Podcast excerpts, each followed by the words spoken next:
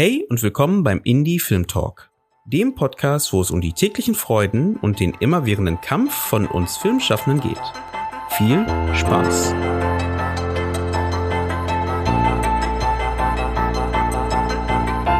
Diesen Podcast gibt es nur durch dich. Damit es noch lange Indie Film Talk Content gibt, unterstütze uns mit einem Abo deiner Wahl bei Steady oder über PayPal. Den Link findest du in den Show Notes. Danke dir. Und jetzt viel Spaß mit einer neuen informativen Folge vom Indie Film Talk Podcast.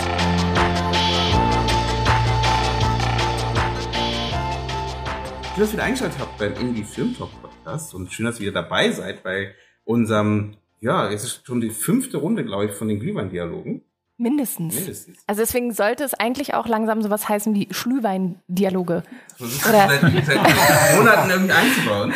Ja, aber es klappt nicht. Ich merke ja auch, dass es schwierig ist. Was ist denn ein Schlühwein? Nein, kennst du nicht diese, es gibt diesen Weihnachtswitz, äh, erst ein Glühwein, dann zwei Glühwein, dann drei Schlühwein, dann, also das geht so eine Zahlen, Zahlenreihe durch und irgendwann weißt du gar nicht, also du merkst, dass der Verfasser dieses Witzes sehr viele Glühwein getrunken hat. Ach so, der, der, okay. Ja. Schön, dass ihr dabei seid. genau, wie ihr merkt, es wird äh, eine. Wir sind ähm, nicht allein. Genau, wir sind nicht allein auf der einen Seite. Nummer zwei, ihr werdet ein paar Stühle ein bisschen knacken hören. Das ist wirklich äh, live. Ich muss dazu sagen, ähm, wir sind natürlich alle getestet und wir sind geimpft. Äh, das war uns auch wichtig natürlich mit der aktuellen Situation. Aber wie gesagt, wir freuen uns, dass ihr dabei seid. Wir freuen uns, dass die Gäste da sind. Und heute werden wir ähm, so einen kleinen Streifzug über das Jahr, ich glaube, durch das Jahr machen und äh, gleichzeitig natürlich auch ein bisschen gucken, was im nächsten Jahr so auf uns zukommt. Echt, wissen wir das schon? Oh Gott, dann weißt du mehr als ich. Ja, ich weiß. Einiges. Lass uns überraschen. genau, also bleibt dran, um zu erfahren, was nächstes Jahr passiert. Genau. Wen haben wir denn hier zu Gast? Äh, ist jetzt die Frage. Also, ähm, wir fangen mal vielleicht bei jemand an, den ihr bestimmt schon mal gehört habt im Podcast. Nämlich die Bianca. Ja, hallo. Und zwar letztes Jahr war das bei den Glühwein-Dialogen, Schlühwein-Dialogen. Und dazu geschaltet, muss man sagen. Genau. Weil, Bianca, wir sehen uns heute das allererste Mal. Ja. Über Zoom natürlich schon mehrfach. Du warst ab und zu bei Filmbreak dabei. Ihr habt dann einen eigenen Input gemacht, damals auch zu einem Weihnachtsfilm, der Ja. ganz typisch österreichisch äh, ist. Genau. Nämlich, Äh, Oh, Palmenbaum. ja, Das, auch ein, ein Familiendrama vom Feinsten. Ja. Das Und war, du schreibst Beiträge für uns, du bist aktiv im, im Hintergrund mit uns zusammen und du bist bei der Filmlöwin und schreibst da fleißig. ja, das ist wahr. Und ja, also jetzt haben wir uns endlich mal persönlich getroffen. Das ist echt so ein Highlight des Jahres, weil wir kommen ja sicher zu Highlights heute, deswegen das schon mal vorweggenommen. Und yeah, genau. Ähm, aber ich glaube, wir gehen mal gleich weiter. Na, Oder- wir müssen auf jeden Fall noch sagen, du hast deinen eigenen Podcast mit deiner Ach so, Kollegin ja. zusammen. Was, was macht ihr da genau? Genau, das haben wir auch dieses Jahr begonnen. Und zwar Nett Wurscht heißt er, wir gehen fischen. Und das mache ich mit meiner Kollegin der Barbara Wolfram. Und sie ist auch Filmwissenschaftlerin, so wie ich. Genau, und wir stellen da in jeder Folge ähm, feministische Themen vor, also filmwissenschaftlich feministisch. Und dazu einen ähm, Arthouse- oder Indie-Film und einen Mainstream-Film oder Serie. Und auch meistens immer einen österreichischen und einen US-amerikanischen oder, oder britischen oder was auch immer uns noch über Österreich hinaus einfällt. Also das ist so eine Kombi aus Theorie, aber auch Praxis und wir machen beide auch unterschiedliche Dinge. Also sie ist mehr auf die der quantitativen Seite, das heißt, sie macht äh, beschäftigt sich mit so Testinstrumenten wie dem Bechtel-Test und ähm, da gibt's ja noch viel mehr. Also gibt's ja auch den ähm, von der Malisa Stiftung auch ein ähm, Testinstrument, das entwickelt wurde und die arbeiten ja auch viel mit diesen Tests und ich beschäftige mich aber mehr mit Theorien oder mit ähm, so ja, qualitativen Filmanalysen. Also es klingt immer so qualitativ, quantitativ, es hat eh alles miteinander zu tun, aber genau, gehe halt nicht von solchen ähm, Instrumenten aus. Ähm, genau, und, und wir beide kombinieren das und ähm, haben da eine Staffel gemacht. Ähm, ja, das war bis zur erste Hälfte des Jahres, aber wir wollen dann im nächsten Jahr auch äh, eine zweite Staffel machen.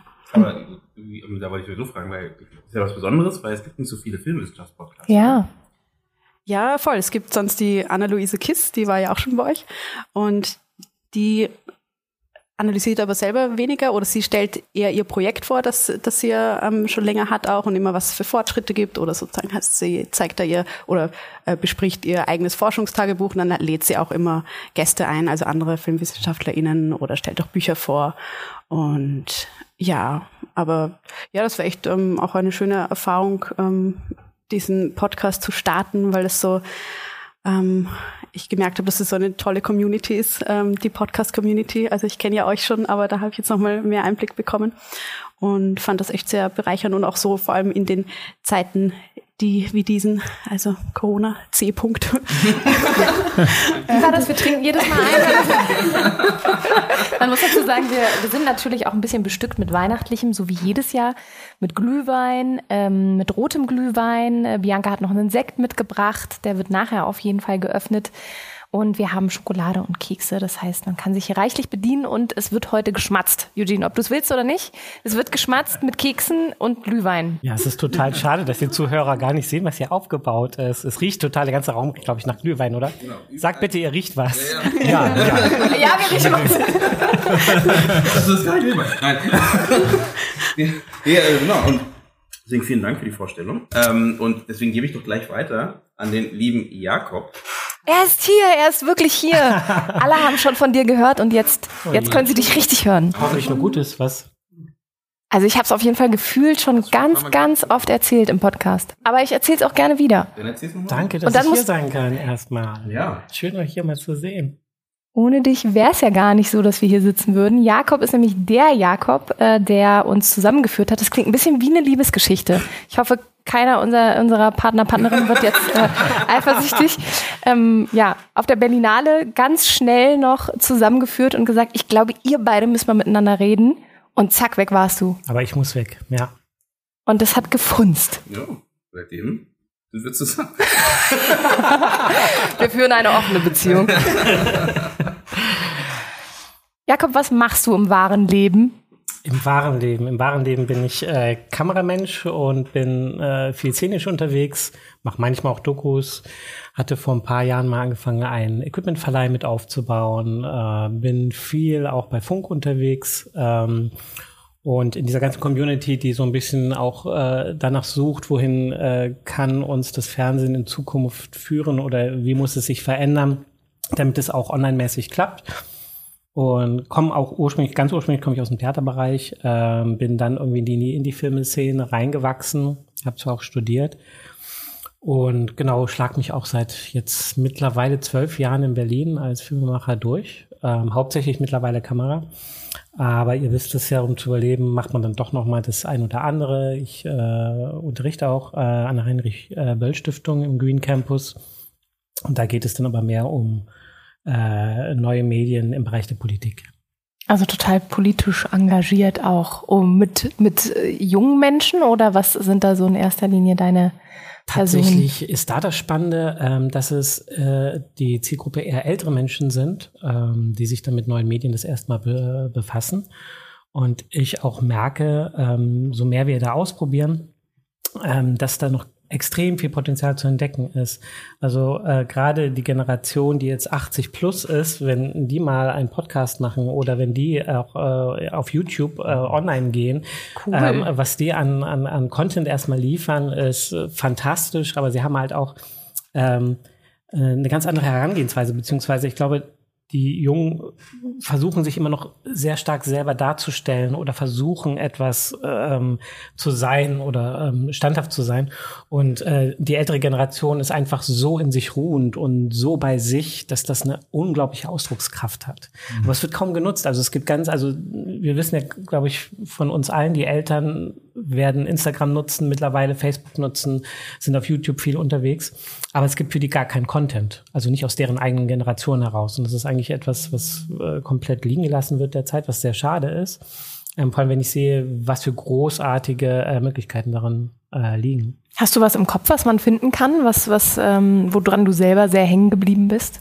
Ähm, wir hatten äh, bei den letzten Parlamentswahlen in Luxemburg ein paar Sachen ausprobiert und ähm, da hatten wirklich Parlamentarier, die etwas älter sind, ähm, haben sich natürlich am Anfang dagegen gestellt, nein, wir wollen nichts mit YouTube machen und dieser ganze modische Kack, das ist peinlich. Und ähm, wir hatten dann eine, die ähm, äh, ein Video dann aufgenommen hat äh, und erzählt hat, äh, die Aufgabe war einfach, erzählt mal, warum ihr überhaupt zu den Grünen gekommen seid. Einfach mal so, dass die Leute das wissen. Und sie hat erzählt halt, wie ihre Kinder halt so Stück für Stück aus dem Haus gegangen sind. Ihr Mann hat sie, äh, ist gestorben. Sie war komplett alleine und ähm, hat einen neuen Lebenssinn gesucht und ähm, ist dann äh, plötzlich zu den Grünen gekommen und hat da plötzlich ihren zweiten Frühling entdeckt. Und das hat sie so wundervoll und emotional und wunderschön erzählt, dass wirklich allen die Tränen in den Augen standen danach, äh, die das Video dann bei der ersten Verführung gesehen haben. Und das ist was, was man noch finden kann im Internet? Ist das noch Weißt du das noch? nicht. Ah, suchen. sonst hätte ich Ja. gesagt, wir setzen das unter die Show Notes, dann kann man sich das direkt anschauen. Aber wenn nicht, vielleicht, vielleicht äh, gucken wir einfach mal später nach oder mal Green. Campus ist ja auch natürlich so ein äh, mehr so ein Experimentier-Space, wo wir auch gucken, was kann man machen und die Wege suchen, weil es ist natürlich schwer, gerade in größeren NGOs, da ähm, ganz experimentell irgendwo ranzugehen, weil dann doch sehr viele Entscheidungsträger ähm, da mit dranhängen und die Angst vor den sozialen Medien ist ja doch recht groß, gerade in den älteren Generationen. Meine Eltern haben persönlich nichts mit den äh, sozialen Medien zu tun. Die würden, glaube ich, genau zu den Personen zählen, die weder Instagram noch YouTube noch Facebook nutzen. Aber ich finde es total super, dass sowas mitgedacht wird und äh, habe selber auch noch gar nicht darüber nachgedacht, dass dieser Content natürlich für diese ältere Generation auch total wichtig ist, gerade die, die sich noch weiter damit ähm, einfach versuchen wollen, auszukennen und das zu nutzen für sich. Wir haben noch eine weitere Person bei uns heute, nämlich der Leo. Hi. Hi, freut mich hier zu sein. Du bist äh, in einem wunderbaren äh, Wintergrün eingekleidet. Ja, wie der Tannenbaum, oder? Das ist unser Tannenbaum am Tisch, obwohl dann Ja. ihr, das ist auch ein, das ist auch ein Grün. Oh nein, ihr habt alle drei Grün. Jetzt sehe ich das erst. in drei jetzt bin Stufen. Das ist hier Ein ganzer Wald. aufeinander abgestimmt. Genau, wir haben gegenüber von uns einen Riesenwald äh, an grünen, grünen Menschen. Was, Leo, was machst du denn und was hat was, was führt dich denn hierher? Hi, ich bin der Leo. Ich äh, arbeite in einer Produktionsfirma als Junior Producer und das heißt letztendlich, dass ich einen Film von der ersten Drehbuchzeile bis äh, zum ersten Tag im Kino begleite und dabei helfe, dass er hoffentlich das Licht der Welt erblickt. Das stimmt. Und du arbeitest ja auch mit Erik Schmidt zusammen. Unter anderem, der auch Ja, schon der bei euch Gast war, richtig, nicht wahr? richtig. Ja. Erik, Grüße gehen raus. Ja. Und woher kennt ihr beide euch eigentlich? Ich Genau, mein, woher- also genau. wir, wir beide haben uns ja mal bei der Filmwerkstatt, meine ich, auch Genau, kennengelernt. damals habe ich noch selber Filme geschrieben Ja. und inszeniert. Die das- Zeiten sind auch vorbei. Ach, da habt ihr euch kennengelernt. Ja, ich hatte einen Film vorgestellt und ich war zweimal bei der Filmwerkstatt und hast, glaube ich, beide Male meinen Film vorgestellt. oh, und jetzt weiß ich natürlich nicht mehr, welcher das war. Susanne, Nein, oh Gott. Ich glaube, ich gehe wieder. Kannst du noch mal den Titel sagen? Der erste Die Titel. war In einer Nacht Mhm. und der zweite hieß Sechseinhalb Küchen. Ja, doch. Sechseinhalb Da- da Küchen, ja. Okay. Aber den anderen, den, da kriege ich, krieg ich jetzt kein Bild rein. Sechseinhalb Küchen weiß ich. Das war dieser episodenhafte Film auch. Ja, eher. genau. Ja, halt mit sechseinhalb Küchen. Ja, genau, sechseinhalb Episoden. Aber den anderen wa- weiß So, wir ich gehen, glaube ich. Ne? Oh Das machen wir dann einfach. Ich auch. Quatsch hier noch ein bisschen. Genau. Okay, wie, bei- wie habt ihr euch kennengelernt? Genau, wie haben wir uns kennengelernt? Lustigerweise ähm, auch eine Freundin, die uns zusammengebracht Ja. hat, ne? Berlinale. Auch die Berlinale, Auch so ein bisschen wie bei, äh, Wie bei uns. euch beiden Genau. mit Jakob. Die Genau.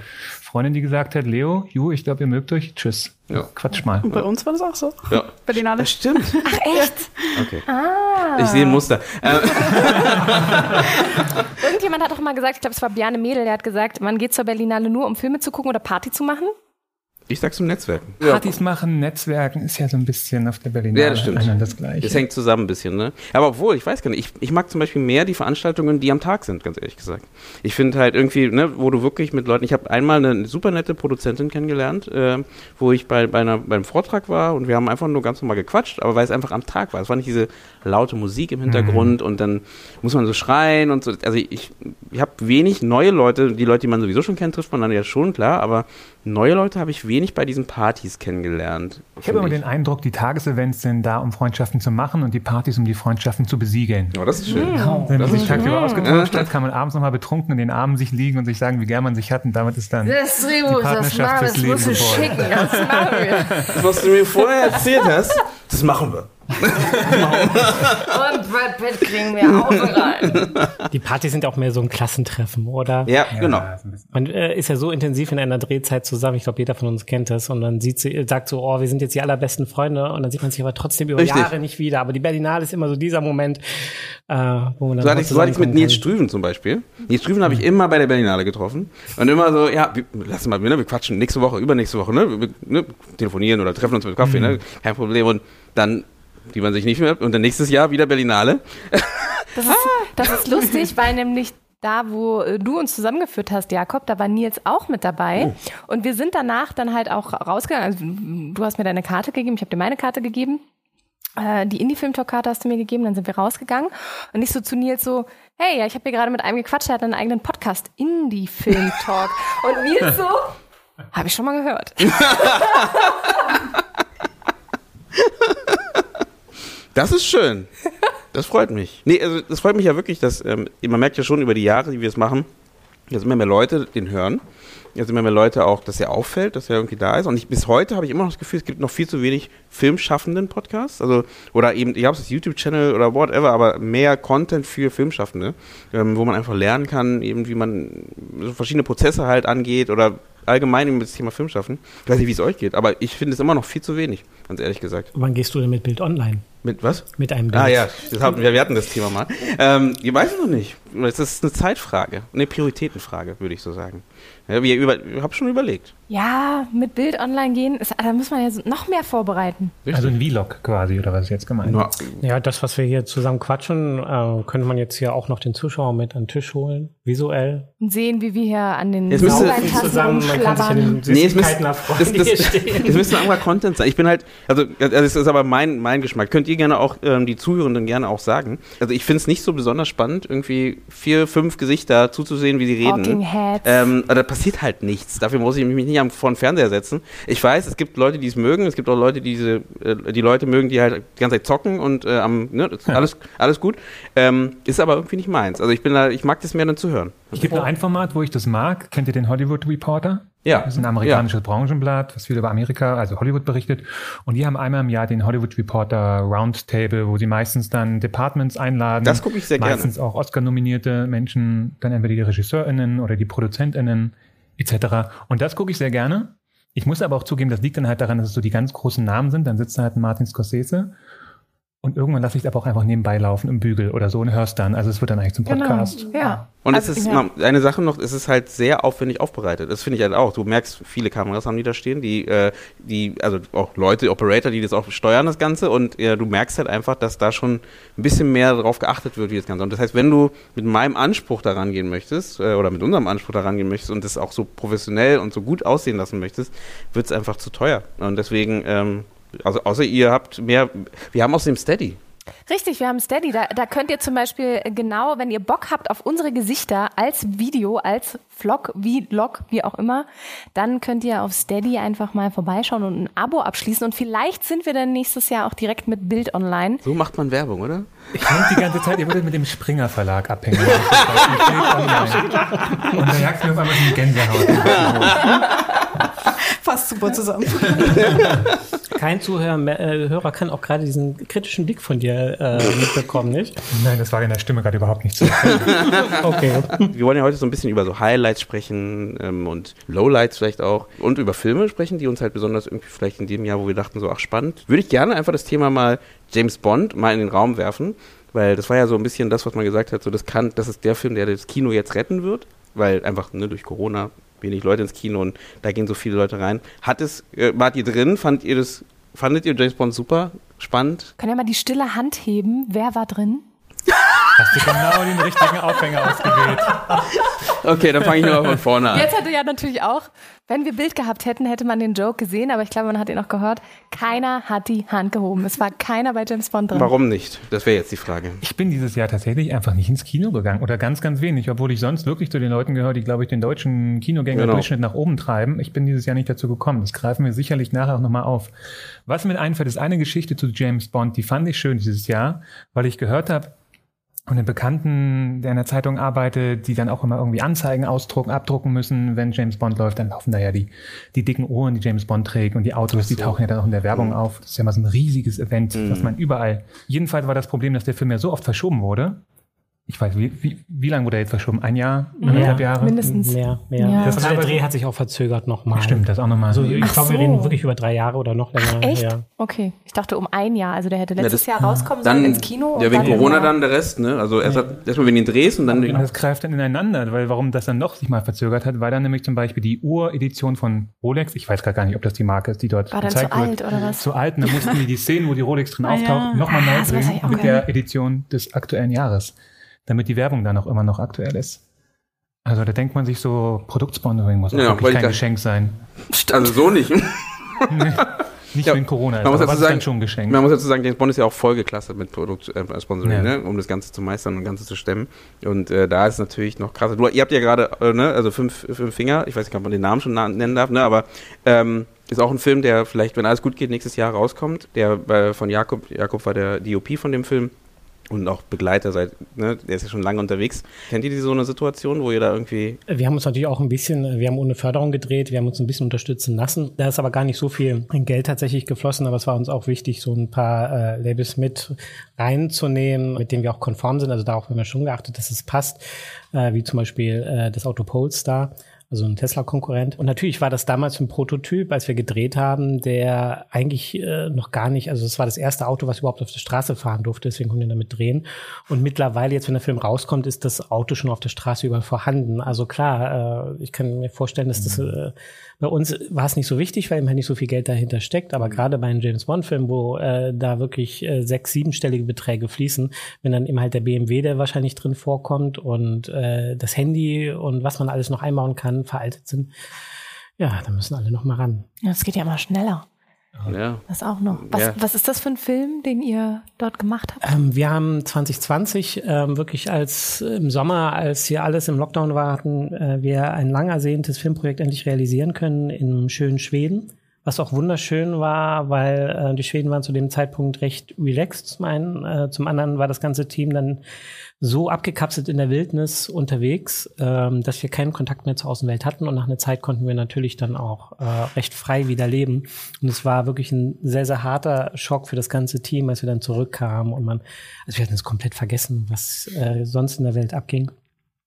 Wir haben, äh, ich glaube, elf Jahre lang oder zwölf Jahre jetzt an diesem Film gearbeitet. Äh, Regie macht Laura Fischer und hat dieses Projekt mit initiiert. Ähm, sie ist auch die Gründerin von äh, Changemakers Film, ähm, also ein ähm, Verein, der sich dafür einsetzt, dass wir wesentlich grüner produzieren. Wir haben auch in Schweden komplett grün gedreht.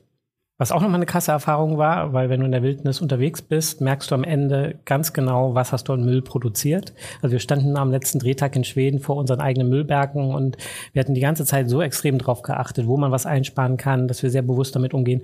Und es war trotzdem immer noch so ein Riesenberg. Wie lange wart ihr vor Ort?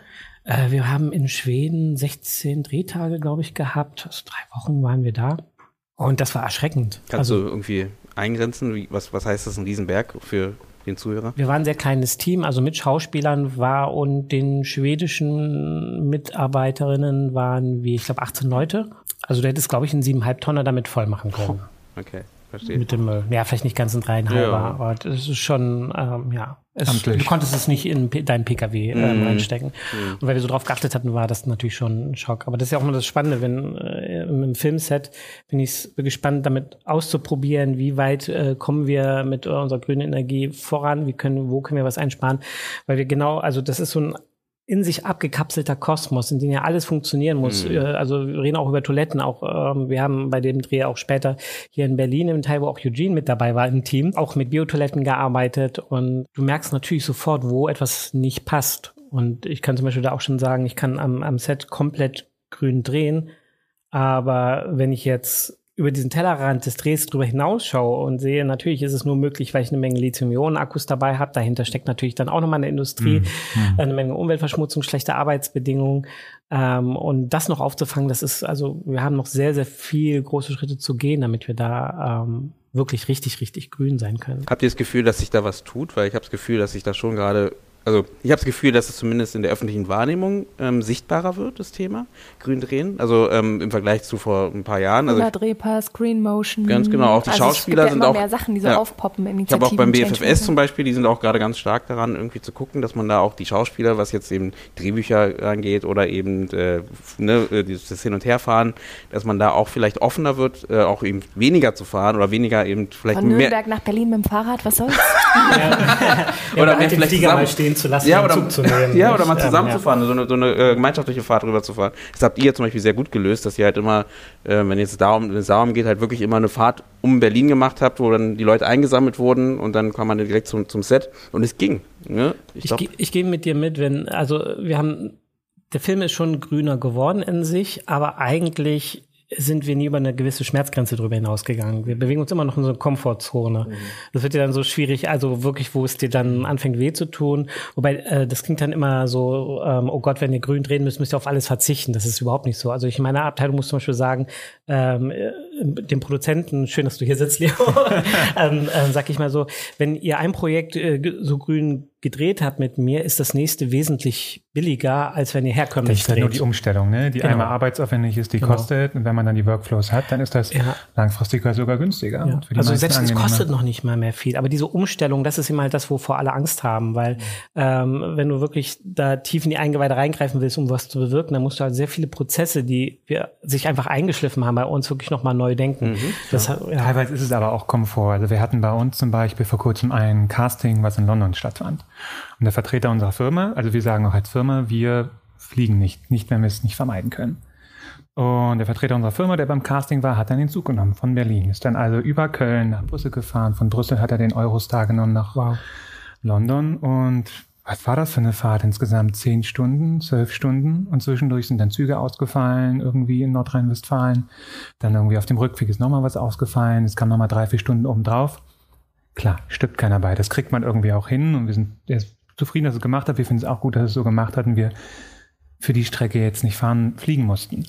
Aber der Flug wäre halt anderthalb Stunden gewesen und die Züge sind zehn, zwölf Stunden und dann kommt es noch zu Komplikationen, zu Ausfällen, die von der Bahn leider nicht immer so gut aufgefangen werden. Aber da gibt es auch nochmal so ein größeres strukturelles Problem, ähm, weil, glaube ich, viele Leute einfach schon sagen werden, wenn es zwei Stunden länger dauert, dann mache ich es schon nicht, das ist mir zu unkomfortabel. ja, das meine ich, genau. Das ist leider so ein bisschen Es ist halt eine Um- Umstellung. Ne? Aber ich glaube, genau das ist es. Ich glaube, das ist ja eine reine um das Umdenken. Ne? Wie, wie macht man so, ob man, zum Beispiel, wenn es jetzt im Casting ist, ne, dann merkt man ja auch zum Beispiel, dass man mehr E-Castings macht, auch durch Corona, aber auch, dass man das vielleicht einfach umstellt, statt irgendwo hinfahren zu müssen. Ne? Das hätten wir in dem Fall sonst auch gern gemacht. Hier war es aber tatsächlich mit einem internationalen Team und es war sehr wichtig, jetzt einmal nach den vielen Zoom-Gesprächen, die wir hatten, einen persönlichen Kontakt herzustellen. Ähm, Ich glaube, das muss auch sein. und der hat dann Team, so ja. viel gebracht, der hat so viel gelöst. Das war ein- eine Stimmung, die kann man so auch nicht kreieren. Ich glaube, ich glaube, das letzte Jahr hat uns allen beigebracht, dass man so viel mehr per Zoom lösen kann, als man vorher dachte. Aber wir haben ja, glaube ich, auch alle die Grenzen festgestellt, wo wir merken, irgendwann ist es auch genug Zoom und irgendwann braucht man mal dieses kleine Stück Menschlichkeit. Es kann halt nicht alle Sinne gleichzeitig bedienen. Man ist ja wirklich auf diesen 2D-Bildschirm irgendwie eingeschränkt und ich glaube, dann ist genau irgendwann schon auch wichtig, dass man wieder die Chance hat, sich zu sehen, sich zu fühlen, sich irgendwie mitzukriegen, auch was was passiert da im Raum zu teilen. Ja. ja. Wobei ich gemerkt habe, ich habe äh, dieses Jahr in Kroatien einen äh, Spielfilm gedreht und wir hatten dort sehr weite Strecken zu überbrücken, auch mit weitem Team, kennt das Location Tour, Tech Wacky. Wir haben gemerkt, eigentlich ist es äh, ein ganz simpler Trick, zum Beispiel eine Location Tour, wo man sehr viel unterwegs ist, ähm, einfach mit einer 360-Grad-Kamera einmal äh, abzutasten, sozusagen den Location Scout darum zu bitten, die aufzustellen und es macht so vieles einfacher. Erstens auch, im, wenn man dieses 360-Grad-Bild später hat für die Auflösung, wenn der arbeitet.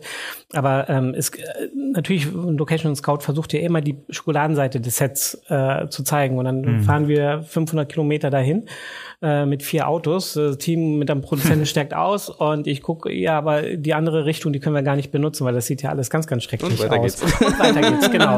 Und das hätten wir mit einer 360-Grad-Kamera komplett uns Ja, schon ja, sparen ja, ja. können. Also ich Mhm. glaube, da liegen einfach in so vielen kleinen Details unfassbar viele Möglichkeiten. Und es gibt ja inzwischen auch schon, keine Ahnung, äh, letztens hat mir ein guter Freund, der auch äh, äh, mit der Kamera früher viel unterwegs oder als Kameramann eigentlich unterwegs war von der Filmarche, äh, hat auch mit dem neuesten iPhone irgendwie gezeigt, äh, dass er das komplette, also war, war, war bei uns zu Hause, die komplette Wohnung so einmal ja, genau. 3D abtasten konnte und dann hatte der ein Gebilde, wo er von allen Seiten draufschauen konnte. Wahrscheinlich meinst du so. Äh, genau, so geht's auch. Also es gibt diese Apps natürlich auch fürs iPhone. Äh, dann hat es als Fotogrammetrie eingespeichert und das hilft auch sehr eben halt bei der Auflösung. Das ist ja, wir haben auch schon mal darüber gesprochen, sowas wie Previsualisierung, was einfach hier noch gar nicht gängig ist, ne? wo man einfach von vornherein sagt, okay, man visualisiert den Film schon mal ein bisschen mehr im Vor, im, bevor man überhaupt dreht, mhm. hilft ja auch wieder am Ende, um danach nicht vieles ausprobieren zu müssen vor Ort. Ne? Also man probiert sowieso schon so viel aus. Ne? Also das wird man so oder so trotzdem machen. Aber man kann sich so ein paar Schritte, glaube ich, schon rausnehmen, meiner Meinung nach zumindest. Und ähm, kann sich dann da vielleicht mehr auf andere Sachen konzentrieren. Bianca, hast du gemerkt, was für dich so im letzten Jahr sich verändert hat? Also gerade in der Filmwissenschaft. Du bist ja jetzt auch hier in Berlin für ein bestimmtes Projekt, wo sicherlich auch einiges nicht so einfach zugänglich war äh, zum Schreiben. Ich glaube, manche Bibliotheken waren nicht so leicht zugänglich oder Archive. Was hat sich für dich im letzten Jahr verändert, verbessert oder verschlechtert? Ja, äh, gibt es natürlich Positives und Negatives von der ganzen Online-Geschichte. Also eh Anfang des Jahres war zum Beispiel der Max Ophuls Preis. Da war ich froh, dass ich dabei sein konnte, weil es online war. Da wäre ich jetzt von Wien nach Saarbrücken mit dem Zug wahrscheinlich auch nicht hingetingelt, hätte sie, wäre sie nicht ausgegangen, wie ich so schön auf Österreichisch sage. Und ja, das, also das waren sicher positive Dinge oder Berlinale habe ich leicht miterleben können dadurch. Also die, die Online-Version jetzt im Februar. Ähm, aber gleichzeitig habe ich auch gemerkt, dass ich schon voll ausgebrannt bin, dass man sich nicht persönlich trifft oder dass es einfach frustrierend ist. Zum Beispiel hatte ich auch einige Konferenzen, die dann jetzt in London, äh, also in Großbritannien stattgefunden hätte, die andere dann irgendwo in Deutschland und das, dann hat man diese Treffen online und dann ist eben, fehlt dieses Socialen danach, dass man dann, äh, dann oder beim Kaffee holen in der Pause und all diese Kleinigkeiten, wir kennen es ja. Und ja, aber das eben, das sammelt sich ja dann einfach so an über die zwei Jahre und das war dann schon ein bisschen frustrierend. Aber gleichzeitig, genau, bin ich im Juli nach Berlin gekommen und habe mir gedacht, das ist jetzt für mich eine super Abwechslung nach dem Ganzen. Und das war schon sehr schön. Jetzt im Sommer ging ja auch viel mehr. Mhm. Ähm, die äh, Berlinale Publikumsversion habe ich nicht mitbekommen. Die war ja im Juni schon. Ich bin dann erst danach gekommen. Aber ich habe dann auch viele haben nicht viel mit, also ich glaube, das war jetzt nicht so. Ich habe einen Film gesehen. Okay. Was, was? Kein, was? Einen Film, einen Film hast du gesehen, ja. ja. Mhm. Mhm. Deswegen, also ich glaube, das war für viele nicht so. Okay. Ja. Ich will mal kurz die Werbetrommel rühren für die Berlinale. Ich finde, sie haben das toll gelöst. Es gab leider, glaube ich, nicht so richtig die Coming Togethers. Mhm. War vielleicht auch vernünftiger, aber ich ja. habe dann da eine Berlinale Premiere beim Schloss Charlottenburg gehabt im Hof. Das war für mich das schönste Open-Air-Kino, in dem ich je war. Mhm. Und es war ein wunderschöner Sommertag mit so einem blass zartblau rosa Himmel, der dann noch vor Sonnenuntergang irgendwie hinter der Leinwand war. Also haben sie schön gelöst. Ich bin mhm. froh, dass sie das nochmal wiederholt haben im Sommer und es nicht bei ja, aber dem Online-Event im Februar belassen ja, gelassen, das stimmt schon. Das wusste ich gar nicht, dass die da beim Schloss Charlottenburg auch was aufgebaut hatten. Ich hoffe, ich sage jetzt nichts Falsches, aber es war irgendein Schloss in West-Berlin. Ja. Ich meine, ja, das war ja, das ist, das ist Schloss, Schloss Charlottenburg. Ich bin so ein Ost-Berlin-Kind. ja. aber es war wirklich, war wirklich schön. Mhm. Ähm, und da warst du auch, oder wie? Oder? Nee, nee, da war ich nicht. Das war eben im Juni noch, oder? Und da war ich, beim Juni, da, genau. genau, da war ich da war ich auf äh, der Diagonale und ähm, Crossing Europe in Österreich unterwegs, die auch verschoben wurden. Also die hätten ja auch im März und im April stattgefunden, war dann alles im Juni und Berlinale, glaube ich, auch zu der Zeit. Mhm. Dann kam mir auch vor, war der Sommer eigentlich auch ziemlich voll vom mhm. Festival. Also ja, schon Veranstaltungen, also oder der Herbst dann auch. Ich habe dann auch fürs jüdische Filmfestival gearbeitet, das im August war und in Berlin halt und in Potsdam. Und da war auch extrem wenig äh, Besuch einfach ich denke mal, weil auch viele noch unsicher waren, ob sie ins Kino gehen wollen. Dann waren viele im August verreist natürlich. Dann hat das Kulturangebot wieder begonnen. Es gab Open Air, andere Geschichten. Mhm. Also das ja, war irgendwie auch interessant und teilweise auch sehr frustrierend, weil wir da auch natürlich uns das anders erhofft haben. Aber ähm, da wäre genau die Frage, weil ich hatte ja kurz angestoßen mit, mit James Bond. Also wie oft wart ihr denn im, ich habe es nicht vergessen, äh, wie oft wart ihr denn im letzten, in diesem Jahr im Kino? Weil ich glaube, wir sind, ich würde mal sagen, alle so ein bisschen die, die halt relativ oft ins Kino gehen oder sich Filme halt auch gerne im Kino angucken. Ähm, und äh, ich muss auch sagen, letzten, in diesem Jahr war ich eigentlich gar nicht im Kino. Ich war oh, einmal. Du warst ja, bei meiner Premiere. Ja, das stimmt. nee, ich war zweimal. Ich war zweimal. Okay, also, sorry. Aber außer, also klar, für, für, Festivals war ich auch, aber dann meistens, weil, weil vor Ort irgendwie als Moderation oder so gearbeitet. Aber selber ins Kino gegangen, weil ich gesagt habe, ich möchte jetzt den Film Genau, das sehen, meine ich. Zweimal. Okay. Für welche Filme? Äh, für unseren Beckenrand-Sheriff ja. ähm, okay. ins Kino gegangen. Also quasi auch fast schon arbeitstechnisch. Äh, und Dune habe ich mir angeguckt. Weil ah, ich dachte, ah, okay, das ist ein Film. Den muss man sich, ja. Der lohnt sich bestimmt. Auf den konnten sich aber auch viele einigen, oder? Mhm. Ich glaube, wer hat hier alles Dune gesehen? Jetzt machen wir nochmal die stille Hand, die gehoben wird. Ich habe leider auch, ich habe keine Zeit gehabt. Ich, will, ich muss Du ihn unbedingt sehen. Ich habe Ah, immerhin zwei mehr fand- als bei den James Bond. Fandst, fandst du Okay. es gut oder? Ich war ein bisschen unterwältigt, aber ich habe mir auch nicht mehr erwartet. Ah, ich Natürlich war waren die Bilder richtig- toll, aber ja. ich Mehr natürlich- erwartet bei Dune. Ich Also glaub- was, was heißt denn das?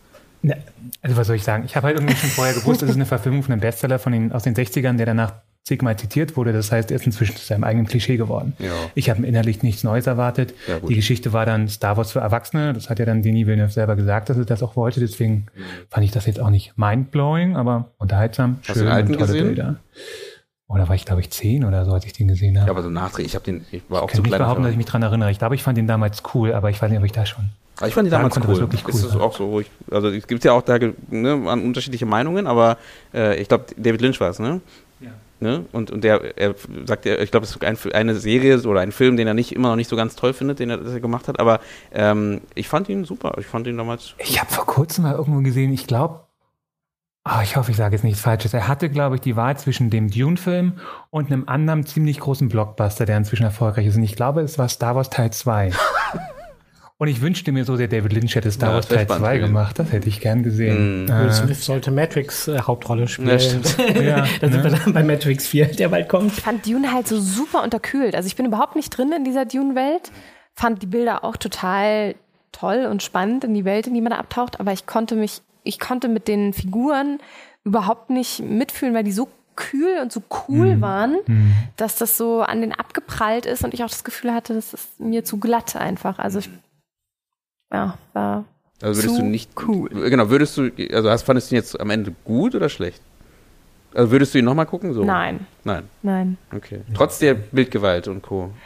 Ja, weil letztendlich, wenn die Bilder, äh, also wenn dich das nicht Ja. packt, weil die Story irgendwie Ja, dich packt und die Figuren da drin, also es sind ja letztlich die Figuren und nicht Mhm. irgendwie das, also klar kann ein Setting spannend sein, aber wenn es dich nicht berührt, weil die Geschichte darin einfach dich so festhält, dann Mhm. Das ist schwierig. Spannend, okay. Ich gespannt. finde ja immer, also mein Anspruch an einen guten Film ist, dass es mindestens ein Bild gibt. Ich nenne das ein Bild, es kann auch eine Szene sein, die sich mir einprägt, wo ich aus dem Kino gehe und ich trage das noch ein paar Tage, vielleicht ein paar Wochen irgendwie mit. Dieses eine Bild, im besten Fall sind es zwei oder drei, aber der Mindestanspruch ist ein Bild. Hast du das Gefühl, das war bei Dune so? Gute Frage. ja. Ein Bild, ein Moment, der sich durch die emotionale Prägnanz oder durch das überwältigende Bild, was nicht nur hübsch aufgemacht war, irgendwie, ja, bei dir hängen blieb. Hm, ganz konkret, also so auf die Schnelle würde ich sagen, nein. Also es ist jetzt nicht sofort, klar hat man die, die Welt so ein bisschen vor Augen, aber so ein Bild, wo ich so dachte, wow, Er drückt dich so mit so einer Gesamtstimmung oder so, oder? Also mir geht's auch so, danach ging ich so raus und dachte, ja, ich war in so einer Stimmung drin für zwei Stunden. Die war schon beeindruckend, die hat mich in den Sessel gedrückt, aber dass ich danach so einzelne Dinge rausnehmen konnte. Gott, vielleicht gibt es hier Hörer, die sagen, oh, das war der beste Film des Jahres. Nee, Ich ist ja- wirklich voll aus. von dem Ist begeistert. ja subjektiv, aber ja. Ich finde ich find deinen dein, dein Punkt ganz spannend, äh, ob man so auch einen, einen guten Film vielleicht für sich äh, sichtbar machen kann. Ne? Also, indem man halt sagt, gibt es in dem Film eine Szene, die du mitnimmst, mindestens eine Szene, es ist ja egal, ob es mehr sind, aber mindestens eine Szene, wo du sagst, die lässt mich nicht mehr los. Und damit zu sagen, weil das ist ja wirklich, das ist ja schon ein gutes Zeichen für den Film halt, egal was, was vor oder danach passiert ist. Ne? Nehme ich auch mit auf jeden Fall. das ist spannend. spannend. Was Ja, war bitte. denn dein Kinofilm dieses Jahr? Du warst Ich war ja nicht im nicht. Kino. Nee, ich war dieses Jahr, also doch, also nur für Freunde, die im Kino, also deswegen war ja so, dann ist was anderes, aber wenn man halt irgendwie so ganz rein, wie ich sonst immer oft ins Kino gehe, einfach nur weil ich äh, ins Kino gehe. Der Trailer hat dich gelockt Ja, genau, oder Mhm. obwohl Trailer versuche ich jetzt immer weniger zu gucken, aber genau, dass man einfach, man weiß ja, da kommt der Film und dann gehe ich dahin. Gar nicht dieses Jahr. Ne? Also ich, klar, ich habe jetzt, da komme ich die vielleicht wieder zu. Filmschaffenden schon nicht ins Kino gehen. Ja, Naja, ich war gestern ganz allein im Kino. Das ist mir jetzt auch schon öfter passiert. Hm. Weil ich bin voll oft ins Kino gegangen, seitdem ich hier war, weil ich mir gedacht habe, ah, ich muss die Kinos Ja. alle ausprobieren und so. Was hast du gesehen? Ähm, First Cow, der ist ja auch schon von 2019 eigentlich. Ja, Ah, das ist ja, glaube ich, wow, auch wahrscheinlich ja. so Mhm. Corona-Verschiebung gewesen. Hat mich emotional voll abgeholt. Ich fand es richtig schön und habe danach auch drüber nachgedacht, ja, was sind so die Highlights und warum würde ich sie als Highlights sehen, die Filme, weil äh, mich der emotional abholt. Das ist so meine Kategorie, oder ja, wonach ich sie dann beurteile. Und es war natürlich auch schön, so, so allein. Ich meine, man geht auch, viele gehen auch gerne ins Kino, weil sie die Atmosphäre von den Leuten drumherum erleben wollen, Ja, aber das war dann natürlich nicht da. Aber ja, na, der hat mich echt visuell und so von dieser Story zwischen den beiden und so gespielt mit Western-Klischees, das fand ich echt, ah, fand ich echt schön. Also Also, wirklich ein hübscher und süßer Film. Ja. Auch eine andere Form von Männlichkeit, die man so selten auf der Kinoleinwand ja, sieht. Um voll. was geht's in First Cow? um eigentlich eine Männerfreundschaft, wenn man es jetzt kurz runterbrechen will, um zwei ähm, im Nordwesten der USA zwei Siedler, sagen wir mal so, die ähm, sich kennenlernen und dann versuchen, ein Geschäft aufzubauen. Ähm, durch was aber, also der eine ist gelernter Bäcker und ähm, es taucht dann die erste Kuh, First Cow, in dieser Siedlung auf und dadurch ähm, ist, ist es dann möglich, dass er eine bestimmte Art von äh, britischen Gebäck oder was Pancake oder ja, so ist das, oder? Ja, Pancakes macht, genau, und die verkaufen sich dann gut und dann zack, zack geht's weiter und das ja. Das ist eine ganz besondere süße Art von Männlichkeit. Diese Männer freuen sich an, die wohnen dann auch gemeinsam und na gut, man hört jetzt Western und dann denkt man halt irgendwie so an dreckige, bärtige Männer, die sich gegenseitig die Arme runterdrücken. Aber es sind dreckige, bärtige Männer, ja, aber die wohnen dann zusammen und der eine fegt immer den Boden weg und der andere holt dann auch mal so eine kleine Blume und stellt die irgendwie auf auf dem Tisch. Und es kriegt dann auch nicht so eine komische Attitüde von, hm, vielleicht sind sie schwul. Ja, also ja. Mhm. selbst wenn, da ist es einfach wirklich zwei Männer, die es auch mal hübsch mögen, die auch mal eine softere Seite haben und das wird nicht belächelt, das wird irgendwie auch nicht groß in einem Statement gemacht. Das ist einfach mal so eine Selbstverständlichkeit. Was ist denn auch der in Struggle so in der wilden, rauen Welt? Was ist denn der Struggle in der Geschichte? Oder die? Ja, diese Kuh gehört halt einem äh, in der Hierarchie sehr weit oben stehenden Typen und sie melken heimlich die Kuh in der Nacht ja. und der soll halt natürlich nicht da drauf kommen und und und die kennen sich ja alle da, es sind wirklich sehr wenig Leute, die da wohnen und dann sie bekommt er natürlich auch von diesen Keksen oder von diesem Gebäck mit und ähm, ja, ob das dann auffliegt oder, oder also ihr, ihr Ziel ist eigentlich, dass sie da Geld ansparen und damit dann in den Süden gehen oder irgendwo anders hin, wo sie dann selber was eigenes aufbauen können und nicht immer so dahin siechen quasi oder nach Pelzen jagen. Der eine ist mit einer Pelztiergruppe unterwegs gewesen, der andere wurde sowieso schon Kopf, äh, Kopfgeld äh, wurde quasi auf gesucht. ihn gesetzt, ja, okay. gesucht und mhm.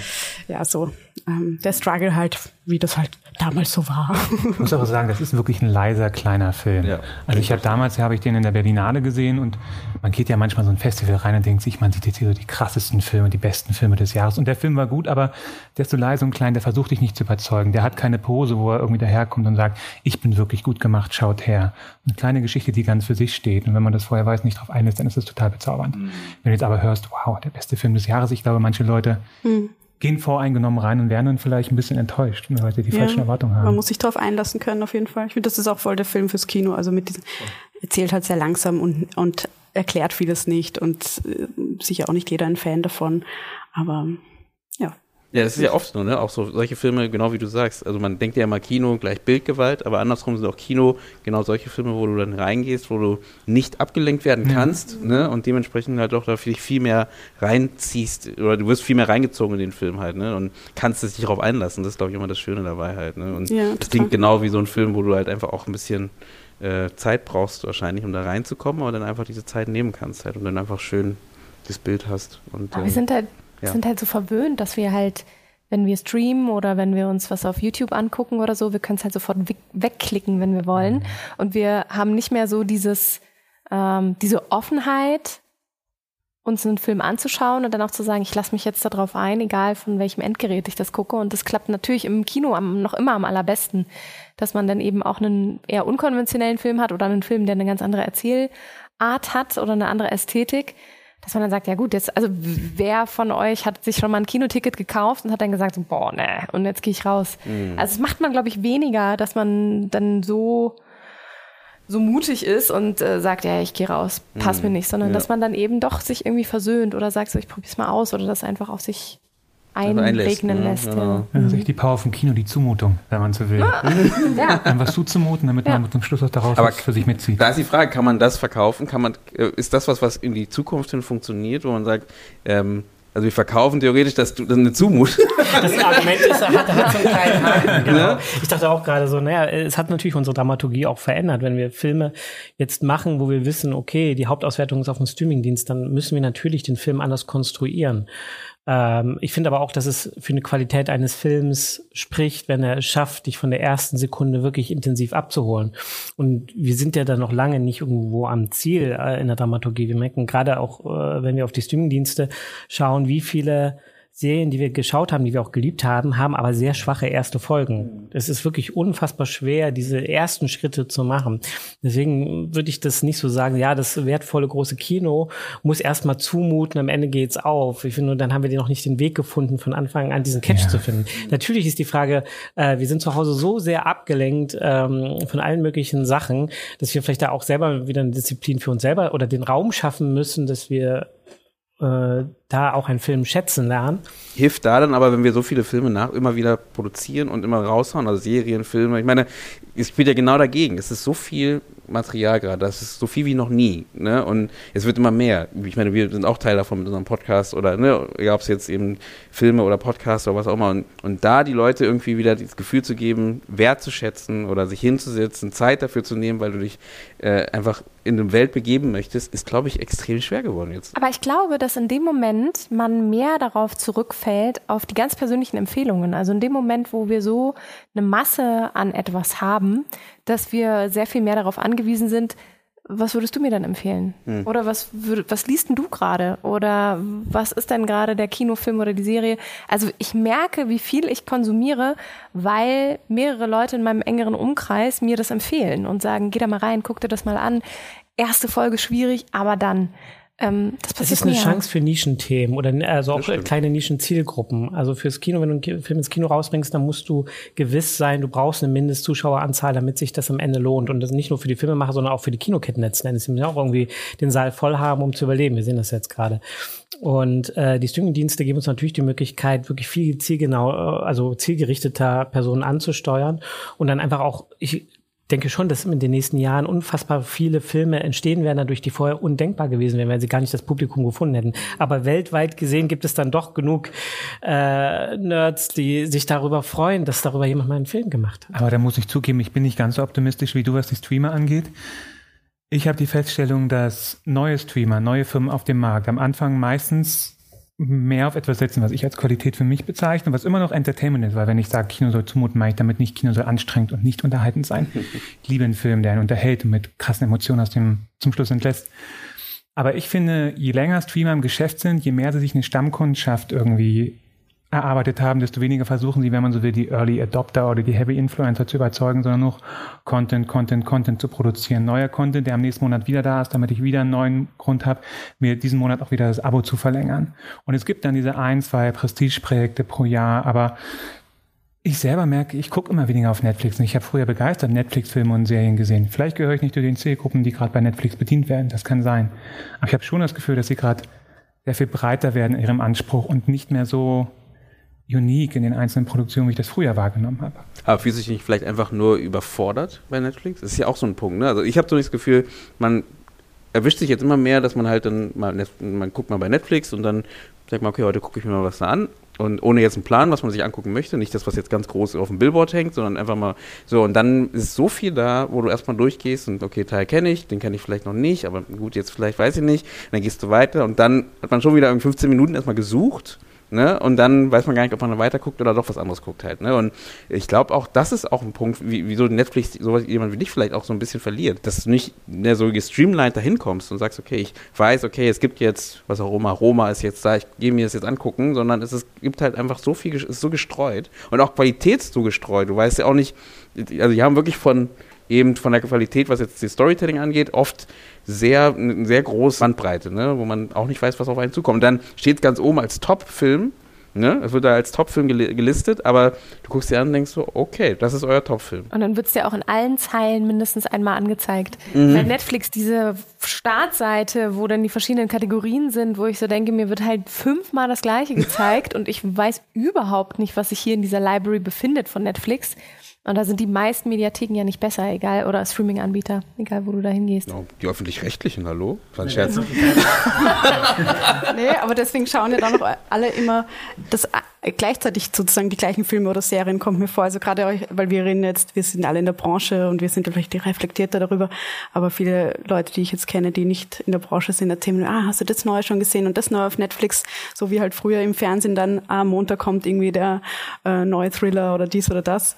Und da hatte ich schon das Gefühl, dass Netflix immer mehr diese Rolle einnimmt, dass man da am Ball bleibt, was gerade neu rauskommt mhm. oder was gerade spannend aussieht.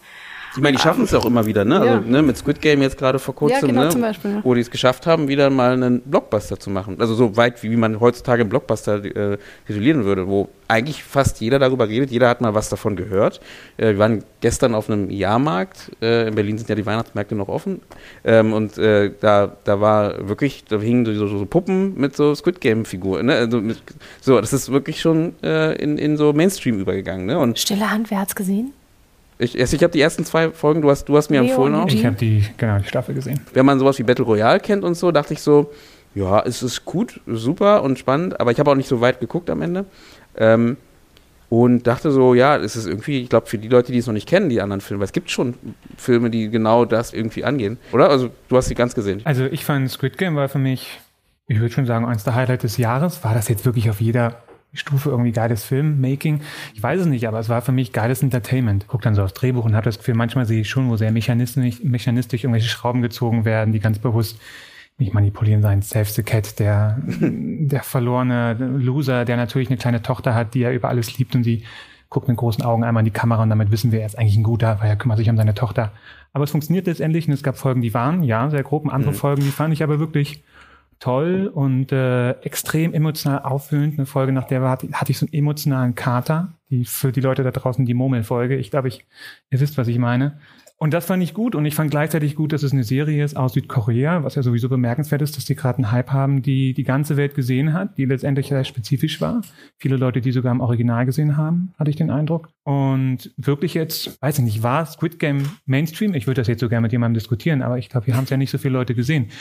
Es hatte Aspekte von Mainstream, wenn man so, von der Tarantin- Art, Tarantino Mainstream So nennt, aber Nee, war es nicht, meiner Meinung nach. Also, das nicht. Ich meinte, mit Mainstream meinte ich jetzt eher, es hat den Mainstream-Status erreicht. Aber, erreicht, genau. Und ich fand toll, dass es eigentlich mit so einer inhärenten Weirdness Ja, und irgendwie definitiv. einem total eigenen Charakter, ähm, auch wenn es vom Publikum zugeschnitten war, aber trotzdem in sich immer noch einen total eigenen Charakter hatte, trotzdem geschafft hat, so in die Breite zu gehen. Und davor habe ich erstmal ziehe ich meinen Hut.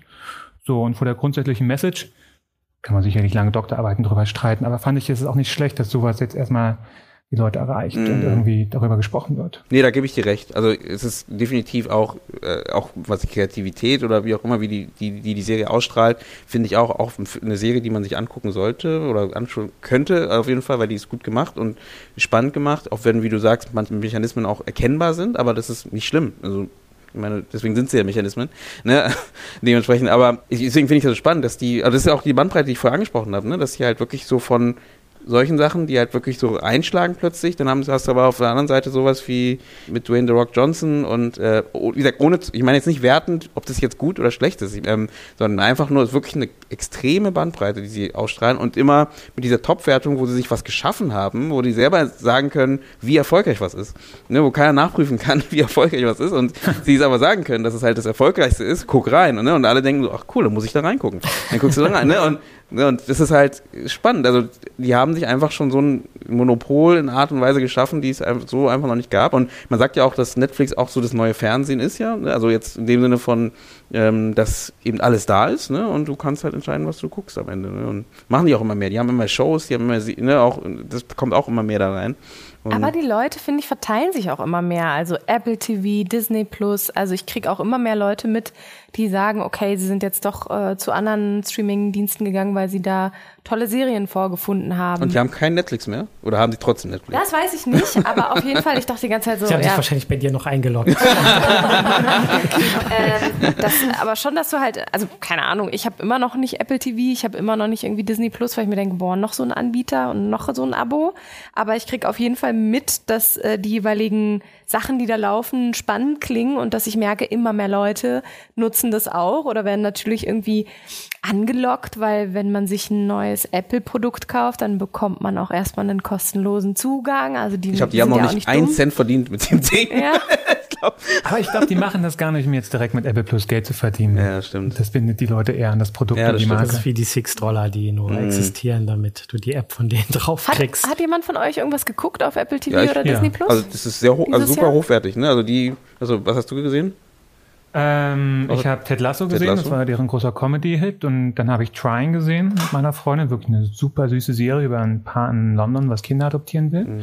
mit einem Problem, die dazugehören. Und dann habe ich mal ein Foundation rein geguckt, weil das sah so bombastisch ist aus richtig- von den das- Bildern. Es ist, es ist extrem zäh, aber äh, Das habe ich dann nämlich auch festgestellt.